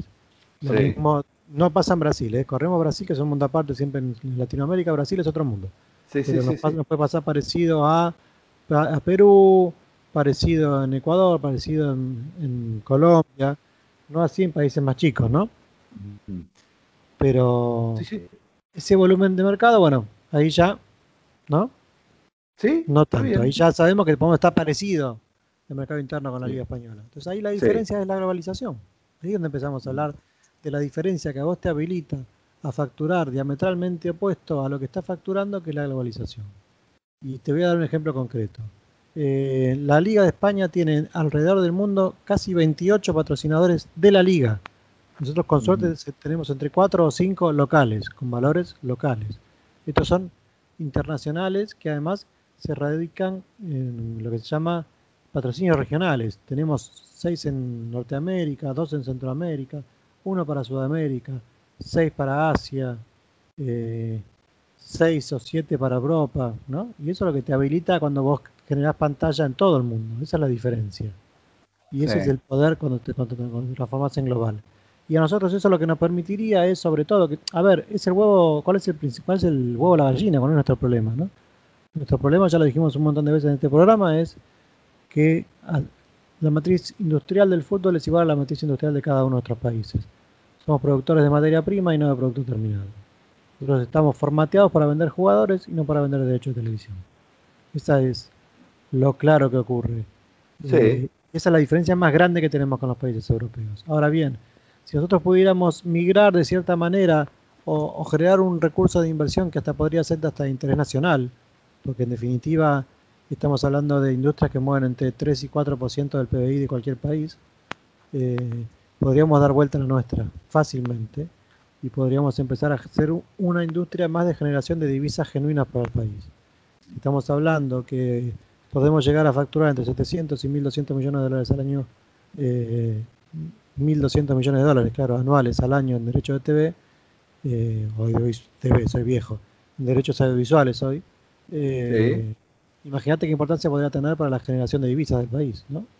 Comparado con, con cualquier otro ramo Sí, industrial. sí, igual, o sea, yo, digamos, creo que es un tema eh, en cuanto a lo que tiene que ver con, con, con la venta, tiene que ver, o sea, a ver, seamos sinceros, eh, eh, lo global del fútbol son tres o cuatro clubes de algunos países, ¿sí? Es decir, por ejemplo, Inglaterra tiene la, eh, globalización de Manchester, Manchester, los dos Manchester, Liverpool, Arsenal, Chelsea, Tottenham, ¿sí? Y, bueno, y, y el Manchester eh, es el pionero, el que, el que cotiza en bolsa.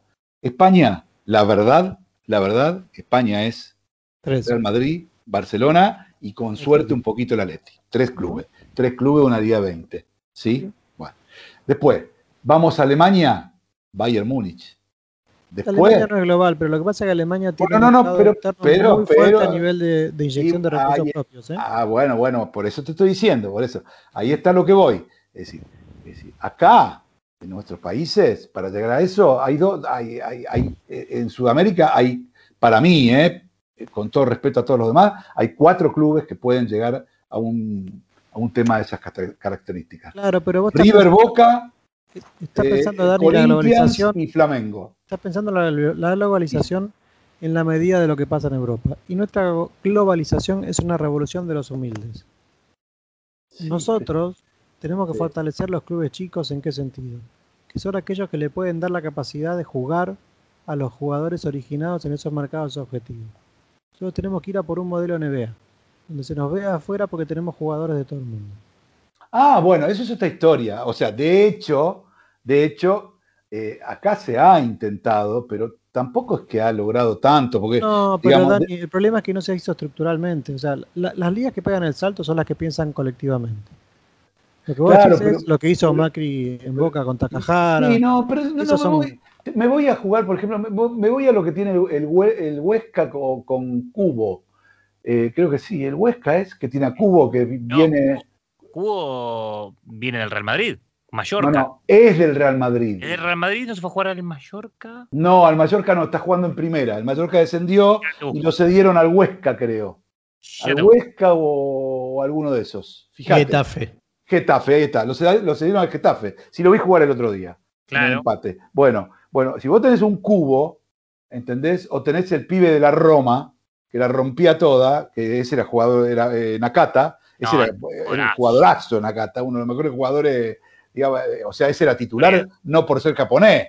Ese era titular porque era japonés, argentino, ese jugaba la pelota de verdad. Bueno, y, eh, eh, ¿entendés? Entonces vos tenés, pero ahora, si vos, si vo- vos pensás lo difícil que es jugar a ese nivel, ¿entendés? Que te estoy nombrando dos jugadores. O sea, Cubo, que es un nene que es intermitente, tiene una habilidad extraordinaria, una velocidad extraordinaria, pero, pero no, no, no despega.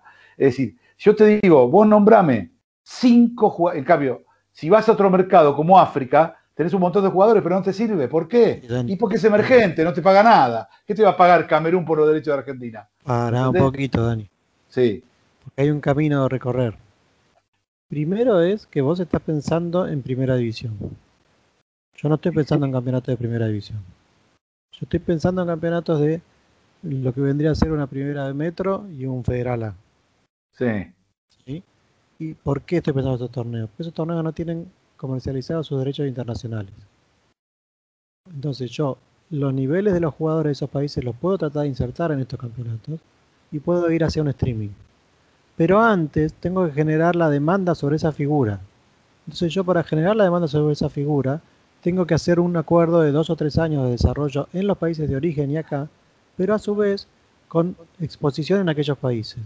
¿Ustedes se acuerdan del reality show, el único re- reality show de fútbol que hubo en Argentina? Sí, ¿Cuál era?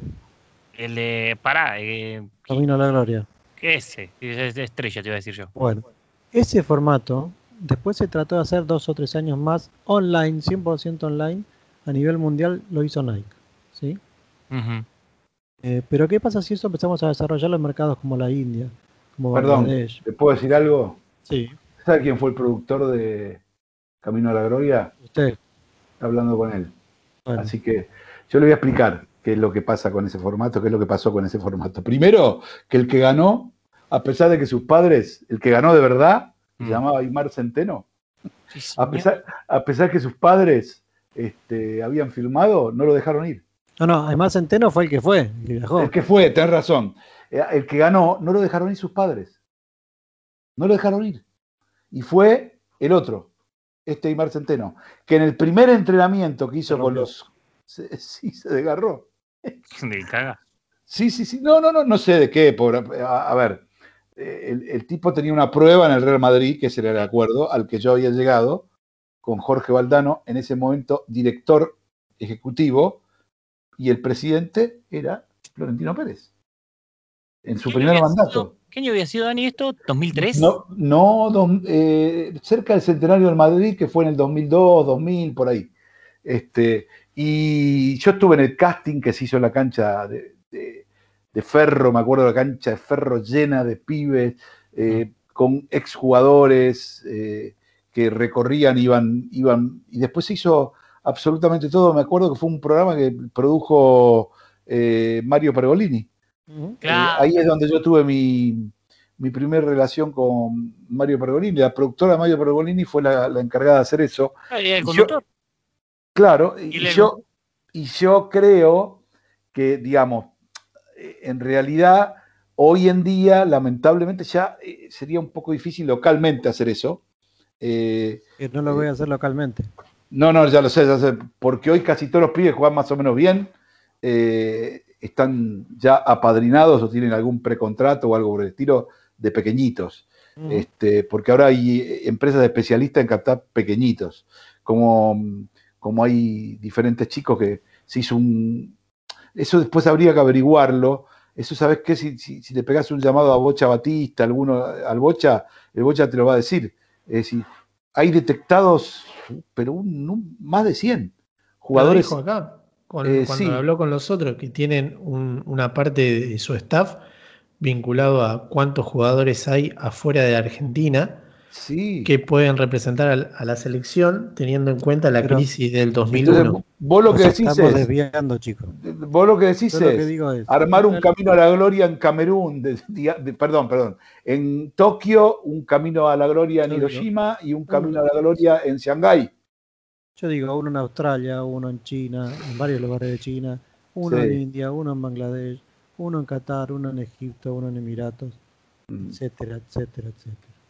Y. Sí. hacer, después, ese docu- eso se transforma en un docu-reality que es la inserción de ese jugador en la cultura argentina.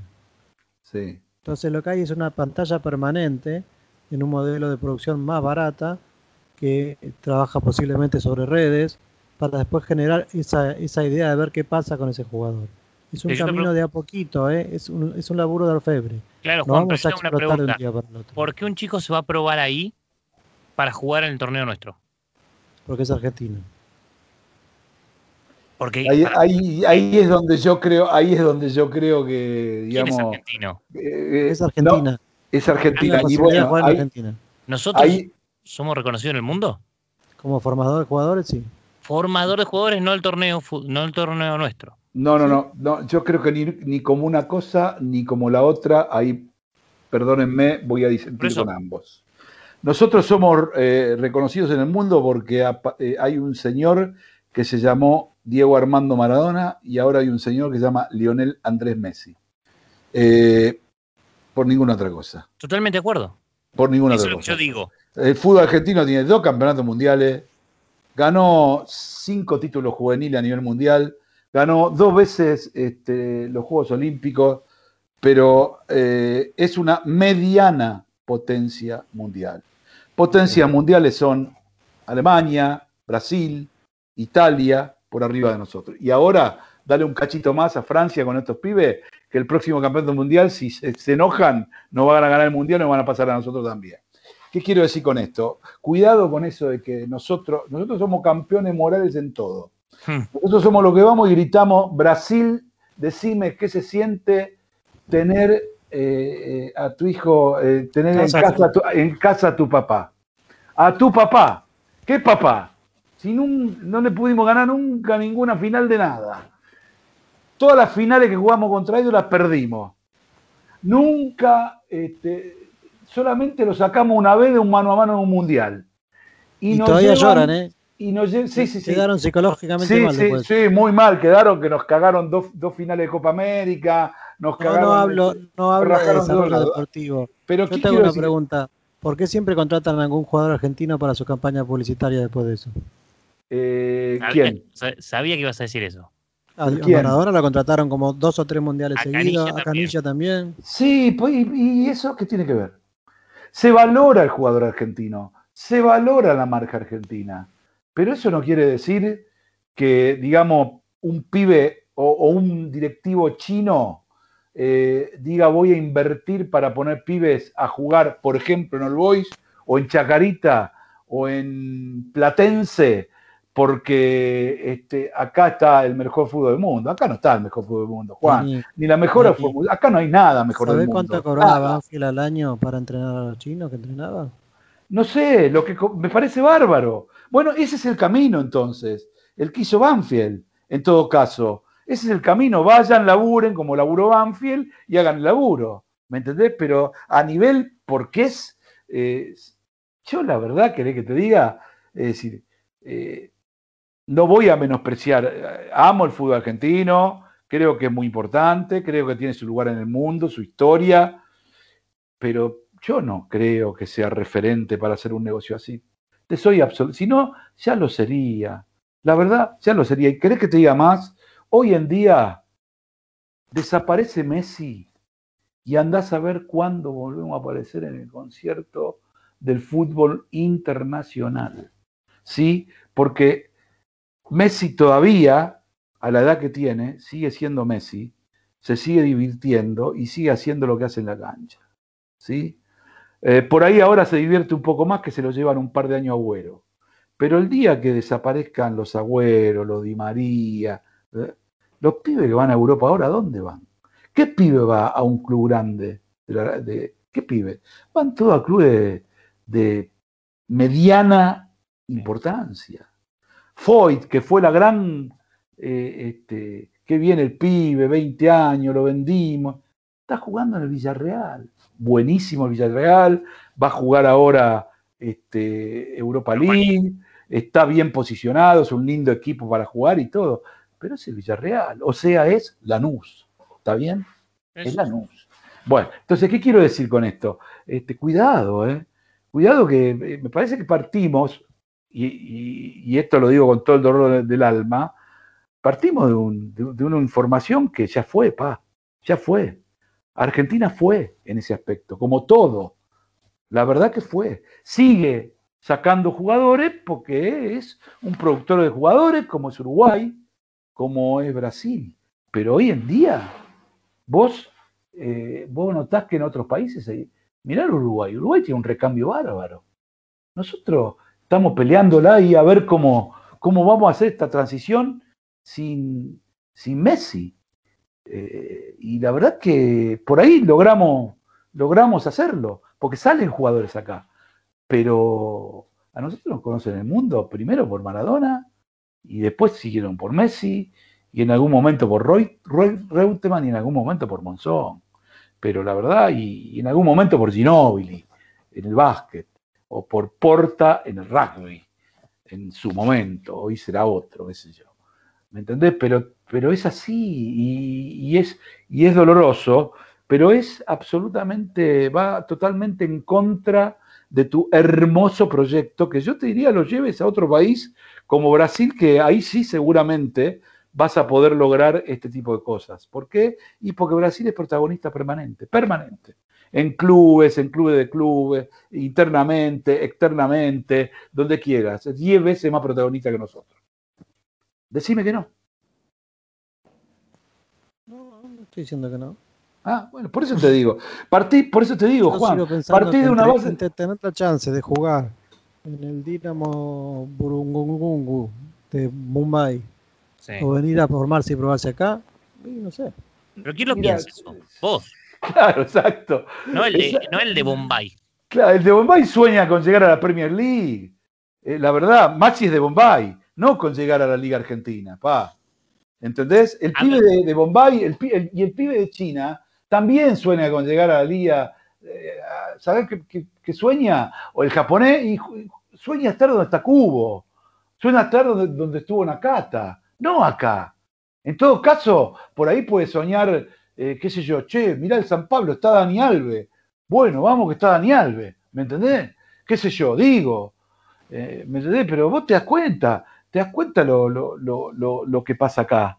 Y, sobre todo, a, nivel, estamos tratando de mantener como, como se puede este fútbol y, y- bastante, bastante, bastante se mantiene, eh, digamos. Pero hoy, no, hoy lo que tenemos que pelear es no dejar de ser buenos productores de jugadores, me parece. Por eso le doy yo tanto valor y tanta importancia, y lo dije del minuto cero, a lo que se está trabajando en la parte juvenil y femenina de AFA, porque está dando resultados. Eso sí está dando resultados. Los equipos argentinos juveniles están volviendo a ser protagonistas. El equipo femenino, por primera vez, fue protagonista en un mundial. Mal, bien o regular, pero por primera Entonces, ¿qué quiero decir? Yo creo que la, base nuestra siempre estuvo ahí.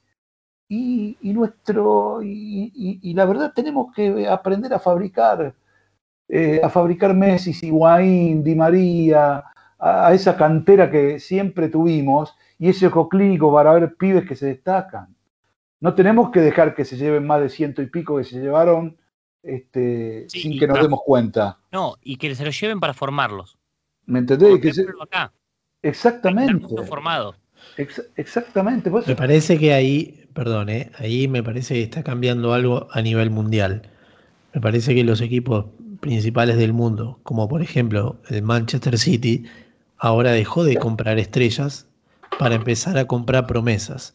Muy Un bien, caso sí, sí, es el- muy bien. Es el equipo, es el jugador de Fluminense de 17 años Sí. que se va por 10 millones de euros. Nada. Y el, y el chico que está ahora que, que- que se abraza con Guardiola cuando hace los goles. Forf, ¿Cómo se llama? Yo soy más malo para los nombres. El chiquito este que está en el Manchester Sí. City. ¿Sabes cuál es? Que lo mete, eh, Guardiola es un pibe que El tiene Agüero.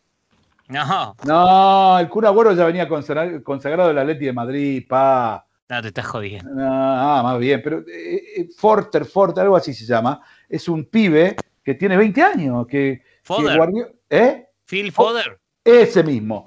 Ese pibe lo trajo, lo trajo Guardiola, lo tuvo ahí, lo bajó, lo subió, lo fue poniendo de a poco. Y la rompe toda ahora, ¿me entendés lo que te quiero decir? Y- Bueno, pero Ese es el tema de Manchester City tiene en distintos lugares del mundo captadores. Entonces, me parece que ahora lo que va a empezar a cambiar desde mi punto de vista es que los clubes van a dejar de comprar estrellas y van a empezar a comprar pequeñas promesas.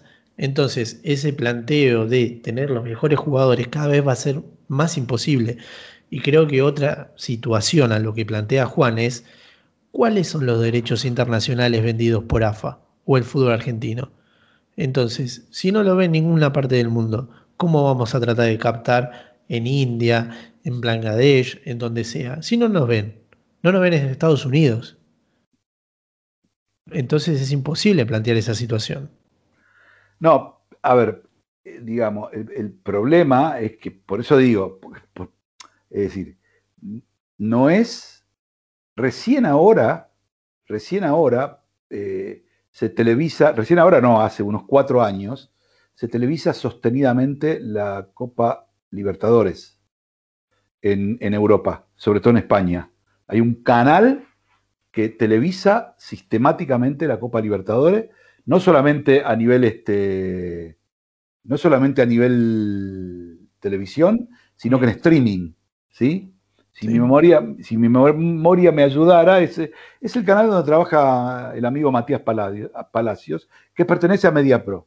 Pero nada, eh, eh, entonces, digo, ¿por qué la Copa? Y porque ahí ven buenos part- eh, algunos buenos partidos, ven a los equipos grandes de la región, este, los mata un poco la hora, pero están muy contentos con la repercusión y los niveles de audiencia. Pero mira vos, Lo mismo, para, lo mismo quiero decir, por ejemplo, con, eh, digamos, eh, interesa, eh, interesa, y sí interesa, porque si no interesara tanto, digo, tipos muy referentes del periodismo europeo, como Alexis Tamayo o como Julio Maldini, no estarían absolutamente contentos y, absolutamente felices porque se le liberaron los derechos para poder mostrar partidos de la Comebol en, en todos los torneos que organiza Comebol.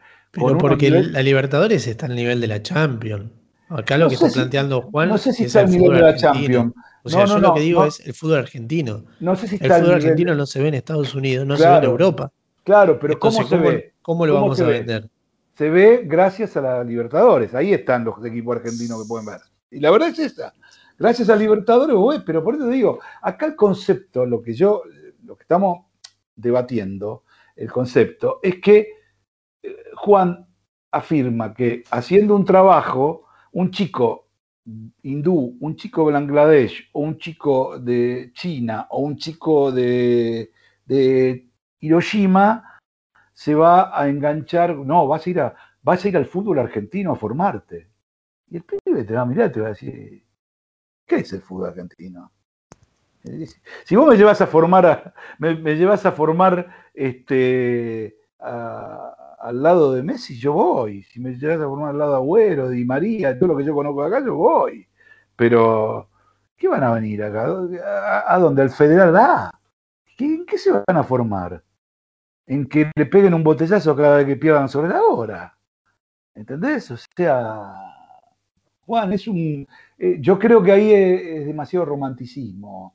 Y te diría que es un proyecto maravilloso el tuyo, pero para Brasil, no para Argentina, que de verdad es potencia, aunque no nos guste reconocerlo, de verdad es potencia. para, a esto no le va a gustar a Juan, pero pensemos en Hollywood o algunos lugares donde el fútbol no es lo primordial, en países, si ellos tienen que ver el fútbol o tienen que representar el fútbol en una película, ¿qué camiseta parece? ¿Nunca se dieron cuenta de eso? Sí, la de Brasil. De Brasil. Porque el fútbol está asimilado con Brasil. Sí, totalmente, olvídate que parece la de Brasil. Solo, eh, solo la de Brasil, fíjate, pero hay muchas, no voy a poner a nombrar. Nosotros tenemos un lugar muy importante en la historia del fútbol, pero el problema desde que yo soy pibe es que los argentinos creemos que siempre somos más que los demás en fútbol. Y la verdad, nunca fuimos más que nadie. Demasiado hicimos y bastante bien, pero más que la historia que tienen eh, de, de- de torneos mundiales. Y ya está, no hablemos más. ¿Me entendés?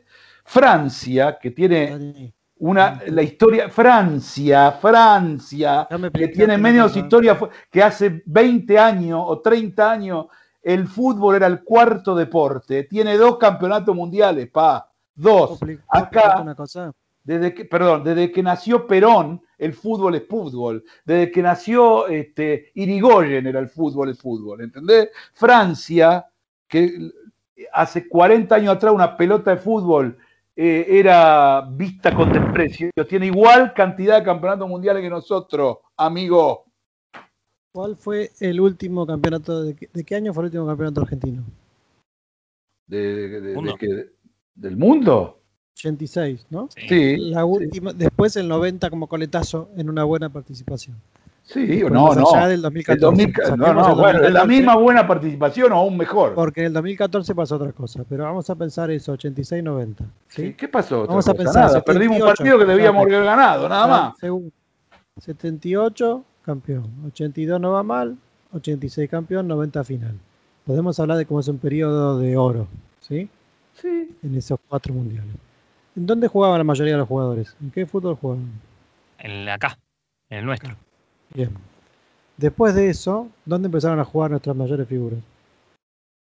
Sí, Bueno, exterior, eh, perdón, ¿Cuánto perdón, perdón. tiempo para armar los partidos, los equipos tuvimos? Perdón, perdón. Yo hago una perdón. pregunta. ¿Qué En el equipo de 78, eh, te la compro. En el equipo de 86, lo vamos a repasar juntos. Y Jugaban la todos mitad los. el Diego. En el Después del 86. 86 se fueron. Mm, Mira, por ejemplo, te digo, Filiol jugaba acá. El arquero suplente era Falcioni y jugaba en Colombia. Pumpido mismo. ¿Eh? Pumpido. Eran tres, eh, 86. Pumpido, ahí está. Pumpido. Pumpido jugaba acá. Acá. Sí. Ruggeri Eh, acá.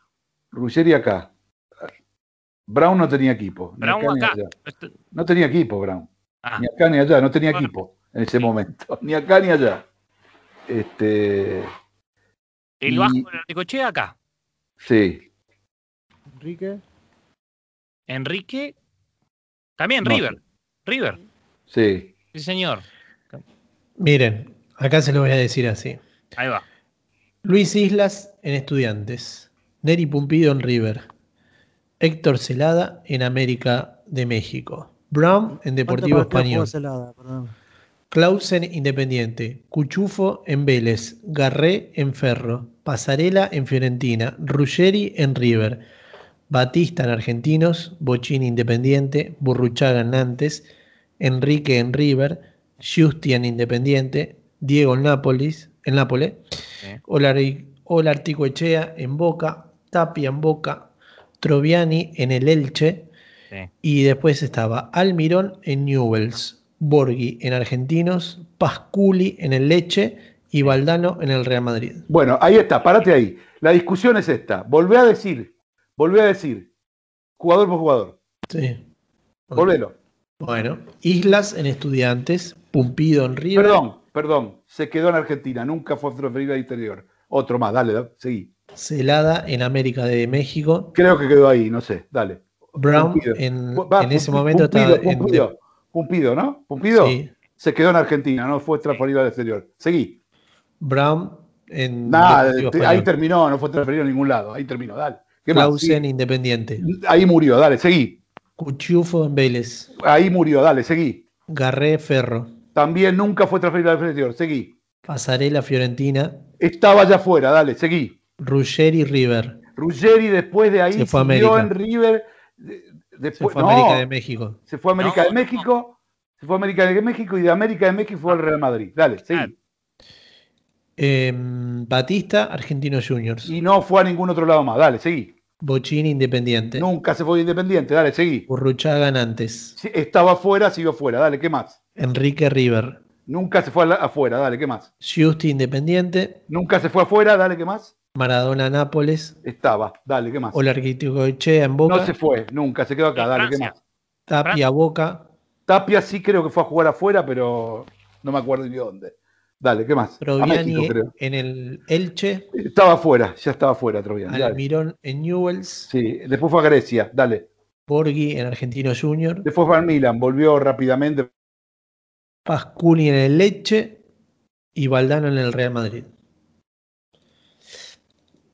Igual me parece que Más lo que- allá de toda esa repercusión, mi idea no es que después salgan a vender jugadores. Lo que no me dejaron terminar de, de explicar es.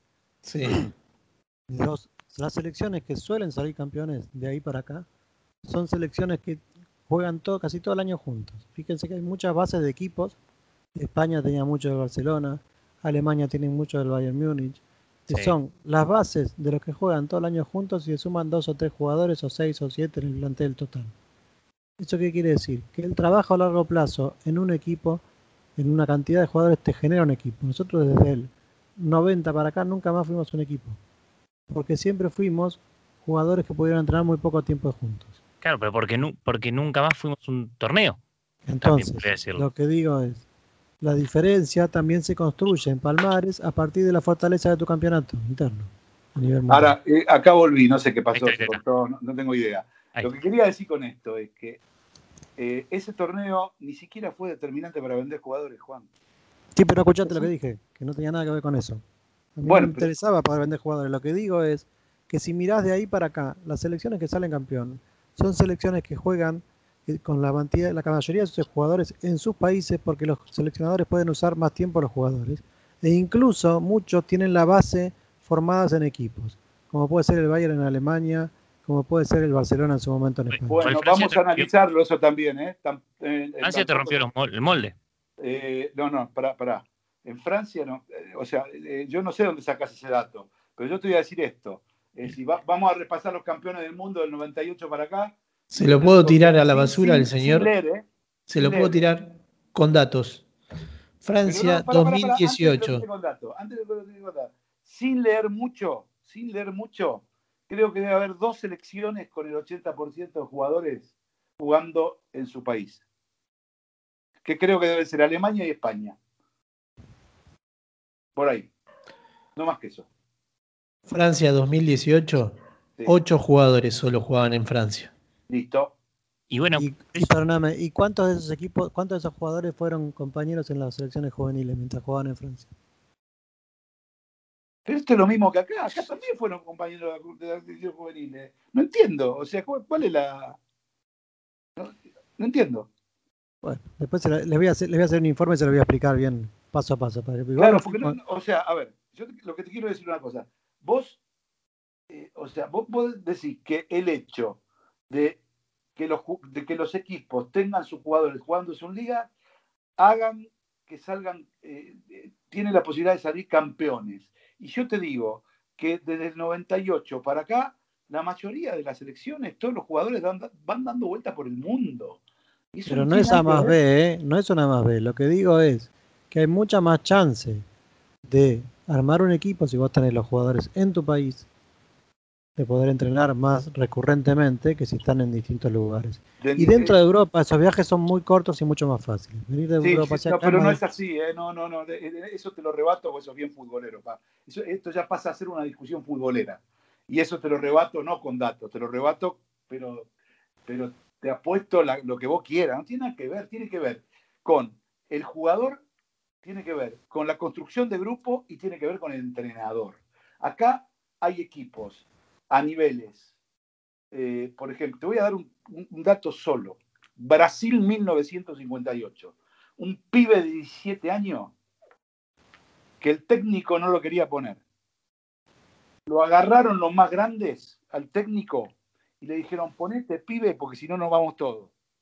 Y le armaron el equipo. Salió campeón mundial. Pero ¿sabe cómo? Eh, ¿Quién era ese pibe? ¿Sabe quién era? Pelé. Pelé. Exacto. Y dice, hay Fue miles el de único mundial donde fue determinante. Bueno, no, no sé si fue el único mundial donde fue determinante. Después los Yo otros lo se lo, ganó, se lo ganó Garrincha. O sea, ese, ese, eh, muñeco, o sea, yo te digo, marketing deportivo, o sea, no te discuto. De rugby no te discuto. De fútbol no te permito discutir. Pues sabés lo que yo de, back- de backgammon, ¿ok? Entonces, digo, así, democráticamente te lo digo. Pero quiero decirte esto, o sea, tu teoría es, pero está bien, vamos a plantearle el debate igual, pues está bien. tu teoría es que si los jugadores se formaran o formasen en el país y estuvieran todo el tiempo en el país, bien remunerados y sin emigrar, tendrían más resultados deportivos que si no lo estuvieran. Esa es tu teoría. Sí, señor. Bueno, Muy bien. muy bien. Me, Está bien. me parece que vamos a tener que terminar este tema. ¿Por qué? Porque Corti me pide un corte. Corti me Ah. pide un corte. Bueno, pero igual está bueno. Ojo, ojo. Eh, un tema a investigar para los futboleros nuestros, digo, es cuánto de razón puede tener o no Juan en esto. Porque según mi escasa memoria, tiene cero de razón. Pero cuidado que pueda haber un porcentaje que le dé la razón también. Entonces habría que hurgar un poquito entre, busquemos los, no te digo todos los mundiales, pues es una locura, pero busquemos la etapa moderna, donde más se mueven jugadores, a partir, por ejemplo, del Mundial 98, ¿sí? El de Francia. Busquemos a partir de ahí en adelante, a ver qué pasa. Que eso nos incluye España, que el Campeonato Mundial de España, nos incluye el 2014 y el 2018. Busquémoslo, a ver qué pasa. Muy bien. Habrá que, Perfecto. habrá que Bueno. ponerse a trabajar. Bueno, dale, vamos. ¿Le puedo dar un último dato? Dale. Siete cuadras, siete cuadras de cola, 12.000 chicos anotados. Hoy actualmente el ganador de ese reality show maneja un camión. ¿Cómo era que se llamaba? ¿Te acordás? Aymar Centeno. Aymar Centeno. ¿Y el que había salido segundo, tenés el nombre ahí, Gastón? No, no, nunca aparece el segundo nombre, porque por eso que vos decías, es que en realidad él no ganó. Claro, Aymar no, Centeno es el que va, ya lo dijimos recién. No es el que no- gana. Yo no me acuerdo cómo se llamaba. Bueno, nada. Y jugó 10 años en Origone Fútbol Club. Sí, pero antes pasó por las inferiores de River, ¿eh? Qué locura. Bueno, escuchame una cosa, eh, muy lindo esto, muy, todo muy lindo, todo muy picadito, estuvo lindo. Escuchame una cosa, eh, vamos al corte que quiere Corti porque todavía nos queda algo más, ¿no? Sí, señor. Vamos a cerrar Copa Libertadores. Dale, dale, vamos, dale. 947. Te sigue a todas partes. Pablo González, Fernando Lavecchia, Emiliano Pinzón, Delfina Jerez Bosco. Son Planeta 947. Lunes a viernes. De 9 a 12. Ahora operar con cheques puede ser más cómodo. Llegó eCheck Credit Cop, un medio de pago completamente electrónico con el que podés emitir, endosar, depositar y descontar. Banco Credit Cop Cooperativo. La banca solidaria. Cartera comercial. Más información en www.bancocreditcop.com. 947. Te sigue a todas partes. En Palermo, Hollywood, está Claudia Clausi Estética Integral, dermatocosmiatra, tratamientos faciales y corporales, depilación láser definitiva, turnos al 116-377-9832 o en Instagram, arroba Clausi Estética. Fotolibro Plus, espacio para tus recuerdos. Fotolibros, impresiones y más. Instagram arroba Fotolibro Plus. Teléfono y WhatsApp 11656-75557. Soy Marcelo Gallardo eh, y yo pasé por Macanzona.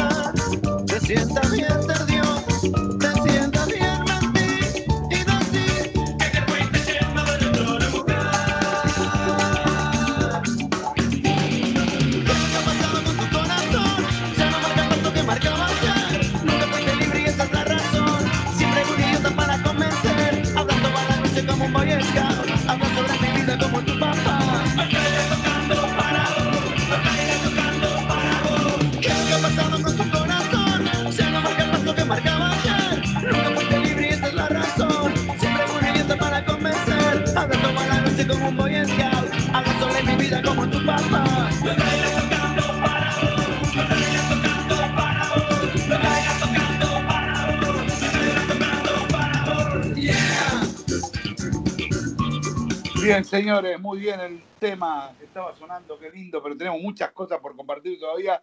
Rápidamente, les hago una pregunta y para terminar con esto, ¿sí? Sí. ¿Cuál es el país más exportador de estos que yo le voy a nombrar? Brasil, Francia, Italia, España y Alemania. Exportador de jugadores. Brasil. Brasil, segundo. ¿Y el segundo cuál es? Entre Francia, Francia. España y Alemania. Francia. Perfecto. Muy bien. ¿Qué ganamos? Nada. Ah, bueno. Los dos mundiales que ganó Francia lo ganó con ocho jugadores en su liga. Y los que, los que- el que ganó Brasil en el 2002 lo ganó con la mitad de los jugadores en su liga. Mm. La mitad de los jugadores del plantel completo, no titulares. De los titulares de Brasil en la liga jugarían dos. Sí, totalmente. ¿Entendés lo que te quiero? Y España, y España y Alemania, obviamente, no son exportadores de jugadores. Ahora lo es un poco España, pero España y Alemania no exportan jugadores. Bueno, es un En el tema. 2006, ¿quién, quién salió campeón en el 2006? Italia. Alemania. Claro. Ah, Italia, 2006. perdón. Italia, Italia, Italia. ¿Y cuántos jugadores tenía en su liga? Sí, 20 21 nos mandó Gastón, si no estoy errado. Sí. Ah, Pero no Digo. es un exportador en su liga. no- eh, Italia no exporta jugadores. pero no estoy hablando de que sea portador. Me está dando vuelta. me- usted me hace la gran zapata.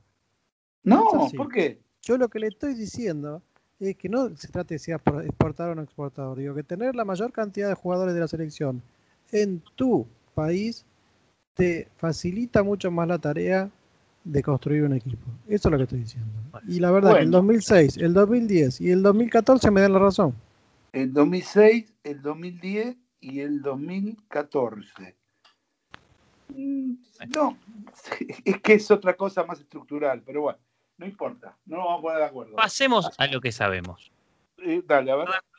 Vamos, lo nombraste, lo vendimos un poquito al comienzo y para cerrar eh, este programa de Marca en Zona, vamos, comenzó la Copa Libertadores 2021, Sí. pero como siempre decimos, nosotros los vemos con otros ojos, unos ojos marketineros, y estuvimos con, con Gas eh, investigando los, los sponsors técnicos de los 32 equipos que juegan la competición. Bien, A ver. ¿qué hablamos hace un rato de, de los botines? Bien, ¿cuál fue una, bueno, creo que la marca que se destacó en los botines que vimos hoy de, de River Nike, y San Lorenzo? Nike, Nike. Y si yo le digo que Nike, en- de 32 equipos que creemos por, por mérito deportivo, están jugando el, el- el certamen más importante, solo tiene un representante. Eh, lo sé porque se está retirando el fútbol. Eso, no- a eso iba. Acá, en los 32 representantes de Copa Libertadores, podemos encontrar eh, la estrategia de Nike en el fútbol. Los botines sí, el sponsor técnico no. Se está yendo de a poco de los sponsoreos técnicos. Y fíjate que el único que quedó fue Atlético Nacional, en el cual tenía un contrato longevo y, y lo sigue manteniendo. Y San Lorenzo, ¿no? También que está jugando. Pero San Lorenzo está jugando en Sudamericana. Claro, sudamericano, está bien. Eso sí. Así que, a ver, y esto, esto vamos a seguir con el jueguito antes de termine el programa. ¿Cuál creen? Hay dos marcas que se disputan eh, los clubes. A ver, ¿quién lidera? Dos marcas. Una es Adidas, la otra no sé. Perfecto, Adidas. A ver, Juancito, ¿cuál es la otra? Puma. No.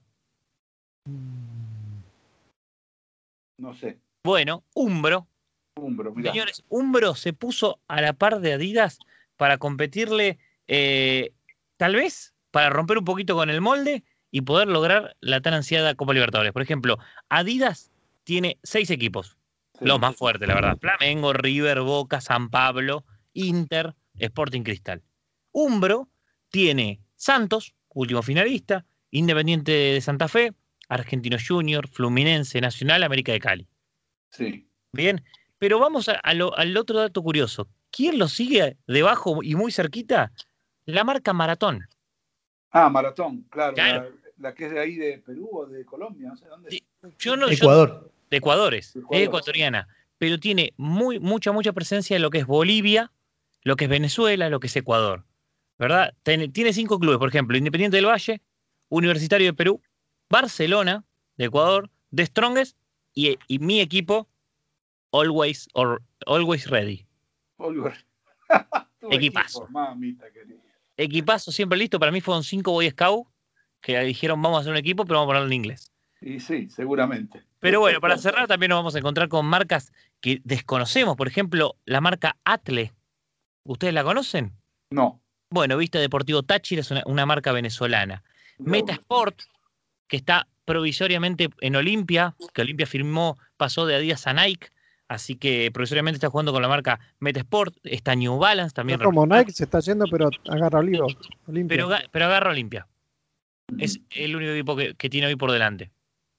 Sí, señor. Yo le hago una pregunta. Se está yendo la pelota. ¿Qué marca es? Nike. Pero pará, ¿usted me escuchó lo que dije? ¿Qué- Ah, usted, usted escucha lo que quiere. Se está yendo el sponsoreo técnico de las camisetas.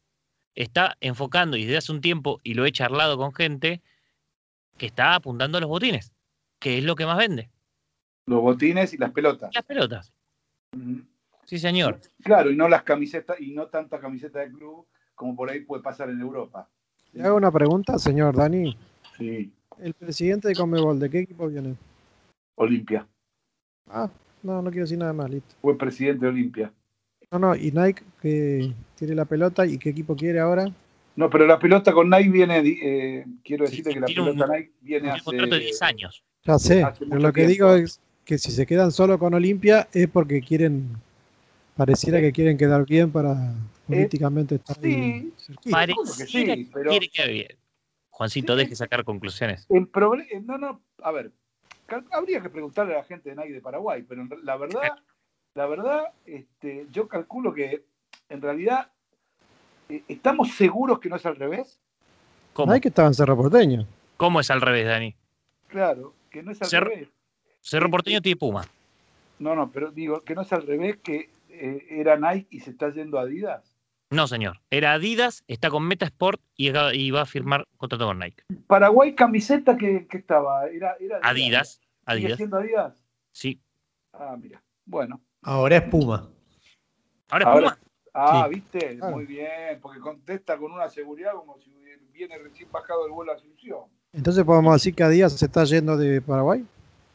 No, podemos decir que Adidas no está gestionando Paraguay como antes, lo cual le va a traer algún dolor de cabeza a algún regional. Eso podemos decir. Porque es raro que no tenga uno de los dos grandes en Paraguay. O sea, no puede perder todo, perder la selección, perder Olimpia, perder Cerro Porteño. Si Bueno. bien no es un, merca- un mercado muy grande, es importante. Parece que lo perdió. Pero bueno, Pero bueno, nos vamos a encontrar con muchas, con muchas marcas que obviamente en octavos de final eh, es donde se ven los pingos y ahí quedan las que las marcas, la verdad, que, que tienen su peso con, con los equipos grandes. Eh, pero nos vamos a encontrar, por ejemplo, con marcas que no conocemos, por ejemplo, Seeker. ¿Ustedes la conocen, la marca Seeker? Que viste Unión La Calera. no, no tengo la menor idea. Gracias que conozco bien la calera. Sí, Eh. con suerte. Bueno, exacto. Si no, es- primera participación en Copa Libertadores. Muy bien. Bueno, señores. Un poquito de marketing. Muy, lindo, muy bueno, Nacho. me- La verdad me gustó mucho. Señores, creo que eh, ha sido un, par- un programa muy conversado, este, pero muy nutritivo, donde vos podés eh, opinar y, y- y podés eh, escuchar y podés debatir y donde podés sacar también tus conclusiones. Bueno, Juancito, gracias. Buenas noches. Hablamos en la semana. Gracias, Juan. A ustedes. Eh, gracias, Gastón. Se Chao, buenas noches. Clic, clic, clic. Chao, Natito, gracias. Chao, nos vemos, nos vemos. Un abrazo a Charlie, señores. Señoras, esto fue Marca en Zona Radio por la 94.7. La verdad, eh, simplemente hasta el domingo que viene, cuídense, mantengan todos los protocolos posibles, habidos y por haber. El bicho está peor que nunca y nos anda buscando. No dejemos que nos encuentre. Chao, cuídate. Hasta la semana que viene.